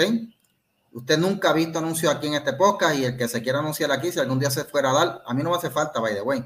Si se fuera a dar, pues se tiene que anunciar, pero sabe que en el momento que tenga que decir algo que le afecte a usted porque usted no le gustó algo, pues vaya, llévese su dinero porque no me importa. Pero eh, lo que yo veo en Proyecto Dignidad ahora mismo es eso. Eh, eh, es este balde de jueyes, esta, este, este, esta cuna de lobo en donde se aplica el, el reglamento a conveniencia. Y el problema de esto es que un partido que tú le pones dignidad, cuando la más mínima falta va a sobresalir. Y eso fue lo que pasó en este caso. O sea, eh, eh, es lo que pasó, o sea, en este caso con, con, lo de Adanora. Adanora simplemente señaló, porque yo lo había señalado también. Aquí hay una, aquí hay una incongruencia, porque este partido, este, este candidato cumple con esto. Ah, pues vamos a interpretarlo, este, denme una interpretación legal, que es lo que ella pidió, y no se la quisieron dar. No, se va a quedar porque sí. Esa fue la A mí me endiabla ¿sabe? Esta actitud arrogante del, partido, que obviamente es César, que es una persona arrogante. Eh, y me cae mal. Pero si hubiera en algún momento, no hubiera otra alternativa, porque Adanora no puede recoger eso, pues mira, sí, votamos por Javier Jiménez para los que están por ahí llorando y diciendo que yo soy un enemigo del proyecto Dignidad. Uy, Dios mío, este hombre habla malo. Ay, no le hablen a Michael, por favor, no le, no le participen en el podcast. Ay, no le den más share al podcast, porque antes ellos le daban share a lo mío, me tagueaban en post y todas esas cosas. Ahora no, tú sabes, porque ahora me convertí en la bruja del norte. Pues mire, gente, usted tiene el problema. El problema lo tiene usted, porque yo siempre he sido Michael Castro, Bájale 2 siempre ha sido Bájale 2. Y a mí usted no me va a comprar con anuncios, ni con donativos, ni con nada. En este podcast no estamos a la venta. Perdóname yo que tuve que decir eso, pero es que tengo que eh, soltar esto. para que la gente sepa que a mí no me van a callar. Me lograron callar ahora por estos días que no puedo hacer lives, pero cuando regrese voy a hacer live de nuevo y voy a hablar de lo que yo quiera. Hasta que Facebook me cancele la cuenta, abro otra en otro día. Sí, el, el, algo que yo puedo estar desacuerdo contigo en cualquier cosa, pero algo que es importante es que nosotros nos mantengamos, nos mantengamos íntegros diciendo nuestra, nuestra postura. Decir, yo tengo que, algo que yo estoy en contra de lo que dice Michael, pues está muy bueno que nosotros tengamos una discusión. Podemos tener la discusión privada o podemos tenerla en público, pero yo sí estoy en contra de que quieran tratar todo el tiempo de mantener las cosas ocultas, porque el problema es que siempre que quiere mantener las cosas ocultas es el que está cometiendo el delito. Pues Entonces, cuando estamos hablando de política, estamos hablando de, de que la política, describí en el principio, la política en Puerto Rico a lo que se expone es tan sucio que la mejor manera para nosotros poder trabajar esto es sacando las cosas a la luz. Hay un procedimiento eh, yo mismo eh, que decidí eh, estar en Proyecto Dignidad y ponerme como miembro bona fide de Proyecto Dignidad, que todavía lo soy. Yo, ven acá, a ver, ¿cómo va a funcionar eso? Tú vas a correr independiente, pero te vas a mantener de candidato, o sea, te vas a mantener como miembro de bona fide de Dignidad. ¿Tú leíste el reglamento? Sí, yo lo leí, pero estoy buscando. ¿Y qué dice el reglamento de, lo, de la candidatura independiente? Fíjate, no me acuerdo esa parte. Yo tampoco porque no, no hay nada que hablar. no dice nada. No dice nada. Tú puedes correr, como, puedes correr como candidato independiente y apoyar al proyecto de dignidad. Ok. Sí, en una interpretación, lo que yo también veo eh, justo, lo que yo veo justo, es que si fuera, si hubiera otra persona que va a correr por proyecto de dignidad para la misma plaza que yo voy a correr, pues obviamente el partido me va a decir, pues te tengo que, me va a decir, no te, no puedes hacerlo algo, no sé, o sea, va a haber una contraposición porque ellos están apoyando a una persona para una plaza y, yo estoy, compitiendo. Eso no lo dice el reglamento, pero a mí, eh, de manera honesta, me parece que es un reclamo de parte del partido que me podría hacer a mí eh, justo. Pero lo que te dije ahorita, quién va a ser la persona que va a correr por la alcaldía de San Juan. Claro que yo lo estoy haciendo porque yo me evalúo como la persona más competente para poder defender los derechos que yo estoy defendiendo en este momento. Pero no hay ninguna persona por proyecto de dignidad, o sea que yo no estoy haciéndole una competencia a alguien en la papeleta, inclusive ellos están buscando eh, legisladores municipales. De yo ganar, yo voy a tener, de yo ganar, pudiera tener legisladores municipales de Proyecto de Dignidad, lo cual yo no estoy en ningún desacuerdo con eso. Y si tú me preguntas a mí qué yo pienso de Proyecto de Dignidad, pues es lo que me resumo a lo que te he dicho previamente, donde si tú me preguntas a mí por quién yo voy a votar, bueno, pues en la urna votaré por Javier Jiménez. Pero espérate, Joe, o sea, que Adanora se pudo haber tirado como independiente y se pudo haber quedado afiliada al partido. No había necesidad de desafiliarse. Lo que pasa es que, vuelvo, el reglamento no te, bueno, en el caso de Adanora, mm, no, porque en el caso de Adanora, si ella se desafilia, automáticamente, si hubieran hubiera, si hubiera habido otra persona que no era Javier Jiménez y Adanora se desafilia, la otra persona es la que queda como el gobernador, o sea, como el aspirante a gobernador por ese partido. Si ella se hubiera querido tirar por independiente, hubiera tropezado con qué es lo que va a decidir el partido con una persona que quiere competir contra, eh, contra esta persona, contra la persona que va a, ir a la plaza de, de la gobernación. O sea que ella estaría compitiendo contra el gobernador de ese partido y obviamente un partido político, el fin es competir. Ok, ok, ok, entiendo. En el caso de ella, sí, tenía que desafiliarse. En el caso tuyo, no, porque no tiene competencia.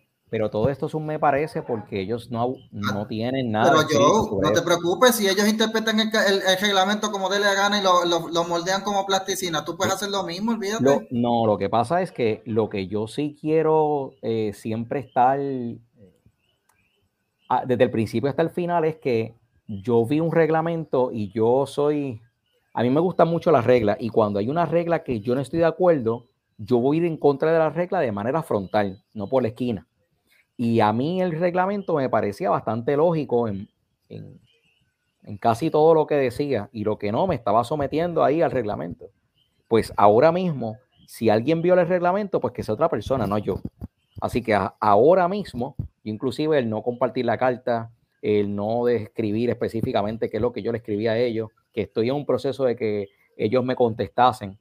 Lo que pasa es que mientras está pasando con e, eso con ellos, ellos dijeron que yo no soy, según el estándar ese, que no era idóneo, pero entonces en mi vida personal yo puedo ir y participar de la área política. Lo que no puedo hacer es estar compitiendo contra una plaza que tengan ellos. Y cuando digo que no puedo estar, es también una interpretación, porque lo que te dijo ahorita, el reglamento no habla de eso. Oye, Joe, ven acá, de tú ganar la, alcaldía, la vamos a ir cerrando porque es que esto me sí. demasiado. y te estoy quitando demasiado tiempo. De tú ganar la alcaldía, imagínate que tú ganes la alcaldía, candidato independiente, sería historia en Puerto Rico, ¿verdad? Sería el primer candidato. Eh, bueno, Serías el segundo alcalde independiente. Creo que el primero fue en Cabo Rojo, gracias Santos el Negro Ortiz, si mal no recuerdo. Pero sería el primero en San Juan. el primero en San Juan, el primero en San Juan. Tú ganas esa alcaldía. ¿Qué tú le vas a hacer a, a Proyecto Unidad? ¿Qué le vas a decir? No, no, nada. Es que mis enemigos no son proyectos. Y eso es algo que estoy tratando de, de o sea, ¿qué, qué, tú le vas a decir a la policía municipal para cuando vean el carro de Nelson Rosario mal parqueado? nada, nada, absolutamente nada. Y, o sea, y cuando digo absolutamente nada es porque es importante que nosotros entendamos, todos los conservadores, que nuestros enemigos van a ser, y pues lo voy a decir aquí, los, socialistas demócratas. El Partido Socialista Demócrata, el Socialista Demócrata van a ser nuestros enemigos de acuerdo a lo que ellos están proponiendo.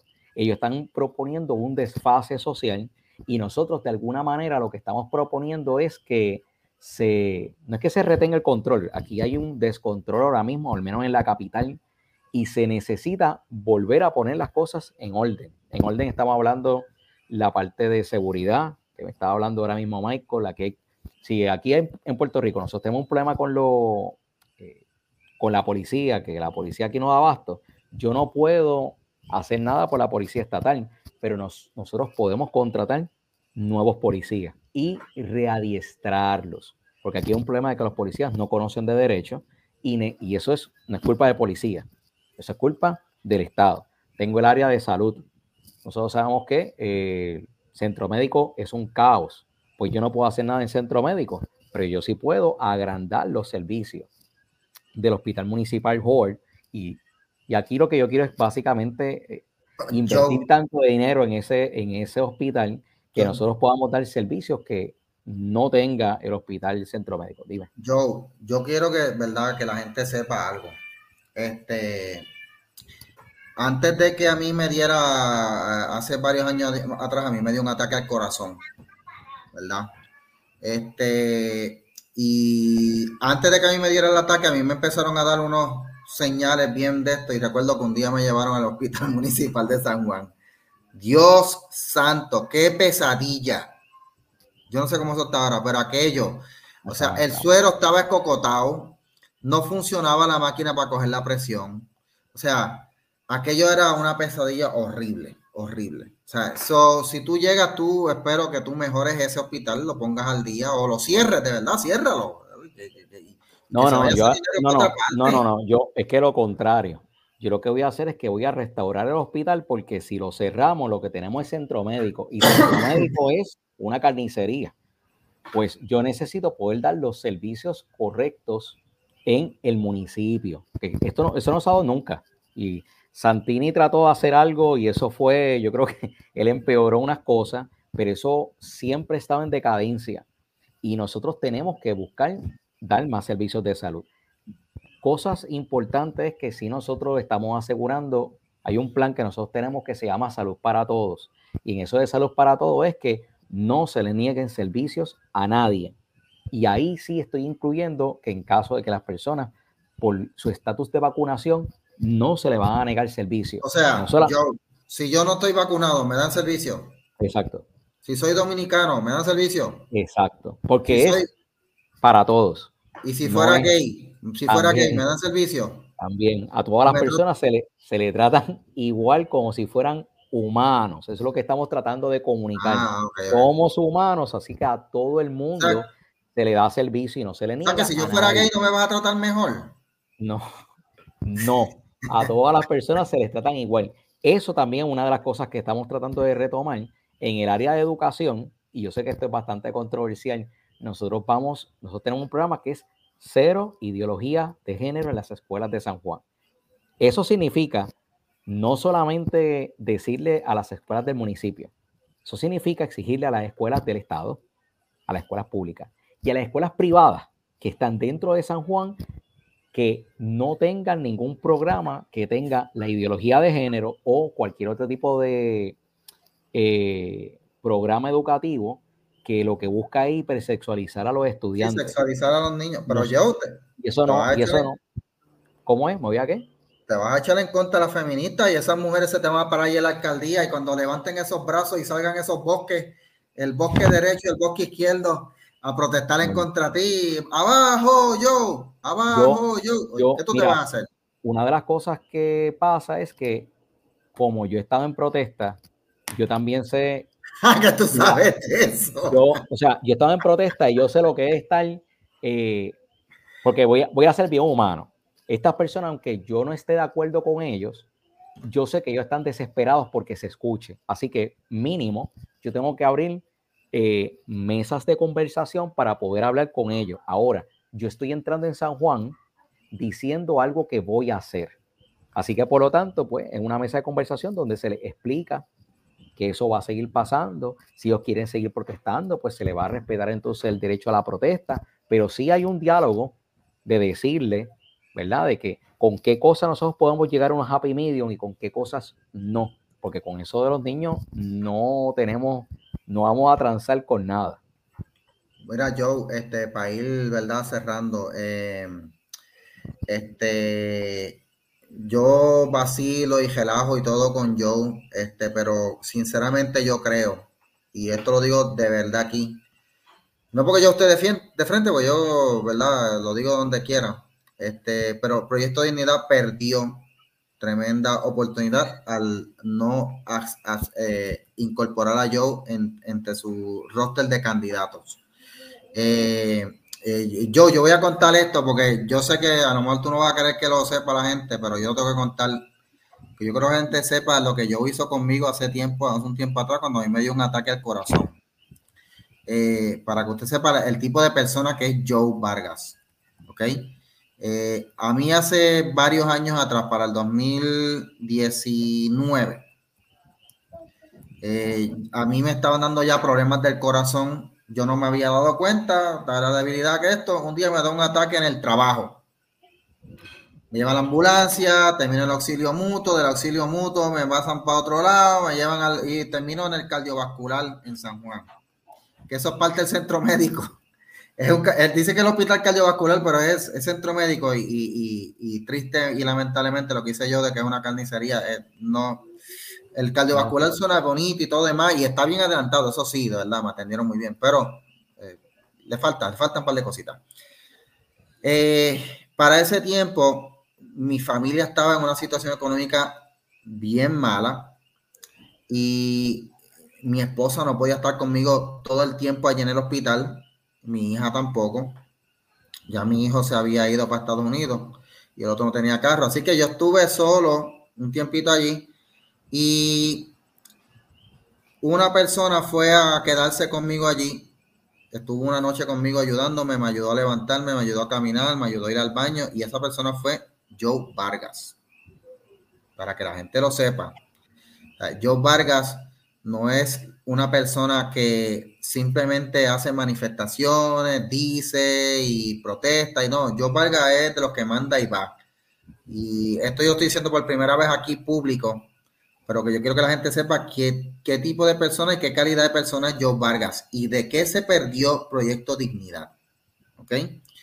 Y a pesar de todo eso, que yo yo lo troleo, porque sabes que yo troleaba a Joe y he hecho chistes, he hecho memes de y todo demás, pero yo no ha cambiado conmigo, yo sabe cómo yo soy, los que me conocen saben cómo yo soy, yo, yo lo quiero mucho, aunque haga meme y eso y todo lo demás de él, no es que yo lo de esto, o sea, es por eso que la gente no me conoce, ¿sabes? Usted venga yo aquí, pero yo, cualquier otra persona en lugar de yo, me hubiera mandado a dar una bofetada o algo, tú sabes, no, yo, yo, yo no es ese tipo de persona, o sea, que quiero que sepan eso de Joe, y Porque la gente no lo sabe. Y yo sé que como mi historia hay muchas más de gente en San Juan a la que yo he ayudado. Yo sé que los tiene que haber y los hay.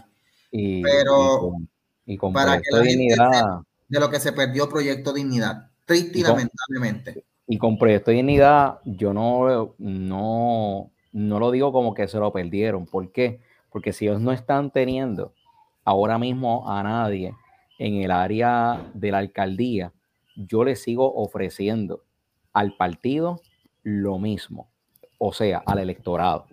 Porque el electorado, yo estoy defendiendo los mismos principios, los mismos valores y esta acción que yo tomo de continuar aspirando por la alcaldía para poder salvar a la familia, lo hago porque mi posición y mi actitud es que yo no voy a parar y yo no me detengo cuando yo sé que hay algo que es correcto que se tenga que hacer. Y eso es lo que yo le estoy ofreciendo y se lo estoy ofreciendo al electorado mm, de Proyecto de Dignidad y de los demás partidos para poder cambiar los problemas que ya sabemos. Y gracias. Yo, yo, te quiero, yo te quiero. Yo, te quiero también, yo, yo te quiero. Pero para que yo, yo cuento eso para que la gente sepa, ¿sabes? Para que la gente sepa qué calidad de persona es Joe Vargas. Eh, Joe Vargas no es cualquier persona y no, está, eh, no es una persona que actúa por conveniencia. Yo lo conozco yo, yo actúa por convicción. Hay cosas en las que yo no estoy de acuerdo con Joe. Por ejemplo, yo no estoy de acuerdo con Joe que él siga apoyando a Javier Jiménez, de verdad. En eso no estoy de acuerdo con él. Pero yo no me voy a enemistar con Joe por eso, ni voy a dejar de hablarle. Bueno, Mira, te, voy a decir, te voy a decir algo. Mira, yo no, yo no, yo no quiero, yo no le he quitado, eh, y esto voy a ser breve, ¿verdad? Pero yo no le quito las competencias que tenga Danora. Eh, porque cuando Adanor estaba compitiendo contra César Vázquez, eh, yo estaba, yo estaba 100% totalmente con ella. 100% con Adanora.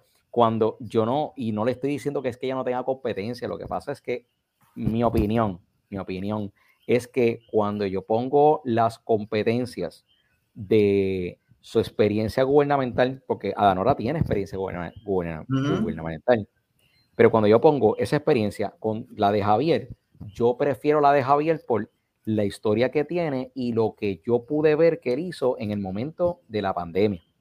Dentro de la pandemia, él, defendió unas cosas que por eso es que yo... ¿Y del huracán? Lo favorezco. No, el huracán, sí. Pepino Power. Nadie olvida Pepino Power. Y, y, o sea, que no es que no quiero nunca estar diciendo, o sea, lanzando lodo sobre Adanora, porque la realidad es que ella es, es excelente. Pero cuando yo lo pongo con Javier, tú me preguntas a mí, pues yo voy a favorecer eh, a Javier. y, te lo digo porque no quiero quitarle esa. No, no, no, sí, sí, no. Y yo, respeto, yo respeto que tú favorezcas a Javier. Este, Joe, tú no te agitas cuando yo hago memes de Javier, no te, no te dan ganas de. Yo no, yo no. de pedir que me censuren la cuenta ni nada de eso. No, no, no, no, Es libertad de expresión. mira, la libertad de expresión nosotros la defendemos en el momento en que alguien dice algo contrario a lo que nosotros pensamos. Así que si yo ah, me pongo a, a, molestar, o sea, no a molestarme con, yo me puedo molestar, pero si usted se pone a solicitar que censuren a una persona porque está hablando en contra de usted, va por mal camino. Va mal, va mal. Bueno, yo ahí, ahora, llevo jato diciendo que vamos a dejar, pero vamos a dejar ya porque ya, estoy a hacer una hora y mira, ya va para casi dos horas. El sábado voy a estar a las seis y media de la tarde recogiendo endosos en Plaza de las Américas. En Plaza, de las Américas, ok. Sábado a las seis de la tarde. Seis y media. Voy a estar a las seis y media en la terraza recogiendo endosos. ¿Quiénes pueden ir? Todas las personas que sean de San Juan. Tienes que, en la tarjeta, tiene que decir que tú vives en San Juan. Esas personas son las que pueden ir a dar endoso. Necesitamos un endoso. Estamos corriendo, son, eh, son mil 1106 endosos, ya empezamos a, correr, eh, a, recoger endosos. Eh, es difícil el proceso, la gente está respondiendo, pero lo necesitamos urgente de parte de ustedes porque sí es, hay un tiempo corto de tiempo, es, corto el tiempo para poder eh, presentarlo, nosotros necesitamos presentar una cantidad que son al menos 850 endosos para el 30 de enero. Métete que a la vamos, Sanse, métete a la Sanse. no puede ser, la- bueno, esos son los peores lugares para meterse porque encuentro gente de todo Puerto Rico. Ah, verdad, sí, sí, no- es que tiene que ser de San Juan, es verdad, Así sí, sí, que sí. si eres de San Juan, seis y media de la tarde, Plaza La América La Terraza. Nacho, métete a Centro Médico allí, olvídate. Ahí, exacto. Mira, Joe, eh, si tú ganas la alcaldía, este, tú, tú me prometes un puestito a mí para allá. No, no, no. Te Ah. prometo que no te voy a dar por esa, por eso que dijiste ahora. Ahora sí que te chavaste, porque este podcast va a ser tu enemigo de ahora en adelante. Tú ves, tú ves, yo, tú te contra las patas. Si me hubieras pagado un par de pesos, mira, yo te tiraba la toalla aquí, decía, "Cho, yo es lo mejor, hermano. Fíjate de esto, ya este podcast es anti-Joe. Podcast, eh, bájale Joe, se va a llamar de ahora en adelante. Bájale a Joe, no queremos. Pero yo, mi hermano, este, de verdad te agradezco el tiempo, porque yo sé que te quité mucho tiempo, mano. Eh, No, tú me has dado más gracias. tiempo del que yo creí, del que yo, del que yo creía, ¿verdad? Y hemos hablado de tantas cosas, así que, este, bueno, una cosa, tú ves- ¿cómo tú ves las posibilidades de Adanora como candidato independiente antes de irnos? ¿Tú crees, o sea, tú crees que de un palo va a debilitar a Javier o, o sorprenda como hizo eh, Alessandra Lugaro? Aquí hubo una vez una candidata independiente, se Alessandra Lugaro, que jaló mucho voto. No se duerman. Sí. Eh, primero, los 8 mil votos es bien difícil que se logren. No, te- no te estoy diciendo que es que. Los 8 mil que- endosos. no, son 8 mil endosos que tiene que presentar antes del 15 de fe- como fecha límite el 15 de febrero. Ok. Eso es Ah, bien Eso consigue, ya tú vas a ver. Yo la voy a Exacto. ayudar. Pues si ella, si ella los consiguiese, lo que pasa es que el nicho, el nicho que ella tiene, que es de Proyecto Dignidad, el nicho que ella tiene a mí me parece que está en su mayoría con Javier. No estoy diciendo Mm, todos. Y esto Difiero es una- de ti ahí, difiero Sí. yo, difiero Sí, totalmente. pero te voy a decir, te voy a decir quiénes son el nicho. El nicho son los el liderato. No estoy hablando de la Junta de Gobierno. El liderato está con Javier, pero la base está con nada. Yo, eh, o sea, cuando yo voy a, lo que pasa es que cuando yo he ido a Este actividades, podcast no se va a acabar nunca, yo. yo, yo he ido a las actividades y la realidad es que yo pienso, pienso, pienso que a Javier lo está favoreciendo más personas. Pero algo bueno que tiene esto es que quien sale beneficioso es el electorado. ¿Por qué? Porque el electorado, uno, es el que va a decir si Adanora va para la, va para la papeleta de gobernación o no. Porque va a pasar por el proceso de endoso. O sea que si la gente quiere verla allí, van a darle el endoso. Segundo, si tú los tienes a todos allí, pues la persona escoge, tendría a todas las personas para poder escoger el que ellos quieran. Esa es, o sea, sinceramente es un acto democrático que está pasando etapa tra- tras etapa y nosotros vamos a ver si realmente quién tiene realmente oportunidades basado en el apoyo real que tenga la gente. Si tú me preguntas a mí, no es imposible, pero es bien difícil que ella, que pueda lograr tal vez los no por ser ella, es que es una, es un procedimiento. Así que vamos a ver si las personas, de acuerdo al apoyo, nosotros vamos a tener los resultados. Eso va a pasar con todas las personas independientes. Va a pasar conmigo, si la gente quiere que yo esté ahí, yo voy a poder recoger los endosos y así en cada una de las etapas. Bueno, bueno, pues yo te agradezco la- el tiempo. Ahora sí nos despedimos. Eh, a todos los amigos de Bájale 2, esto lo van a ver, esto fue grabado. Eh, hasta que pueda hacer lives y pueda, este, ¿verdad? Nuevamente, este, nuevamente hacer live y reacciones de la gente en vivo. Me hubiera gustado hacer esto en vivo para que hubiera comentarios ahí y trollar a la gente que se ponen a llorar y qué sé yo. Pero pues, ¿qué será? Será para cuando podamos hacerlo en vivo. Es más, cuando vuelva a hacer en vivo, yo te voy a invitar porque vamos a hablar de otros temas, nos vamos a encontrar en otro momento. Eh, recuerden que usted me hace un gran favor en Spotify dejándome un review de 5 estrellas, también en Apple, en el podcast de Apple, este, y en cualquier otra plataforma que usted me esté escuchando. Compartir el podcast es la mejor ayuda que usted me da. Eh, y em, voy a hablar con Joe porque yo, yo si puedo conseguir un, un, Joe, yo puedo hacer un podcast para el municipio de San Juan. Si me contratas allá, chicos, contrátame, no seas así. Yo voy a convencer a Joe de aquí a las elecciones para que él me contrate, me dé un puestito. Cosas que no van a pasar, cosas que no van a pasar. con un puestito, porque yo sé que yo, en su corazón, él me va a dar un puestito ahí en San Juan. Yo, claro, claro que no. usted ve, usted ve, yo veo honesto para que usted vea, eh, no, no me va a dar puesto. yo me río y le digo que no amablemente. Pero anyway, agradecido como siempre de todos ustedes. Será hasta la próxima. Recuerde que aquí, eh, como en el grupo que hicimos que se llama, a mí también me asesoraron en, en Proyecto de Unidad, aquí no manda el César. Aquí yo puedo hablar libremente y no voy a hablar a favor de nadie. No tengo dedos amarrados con nadie. Eh, será hasta la próxima.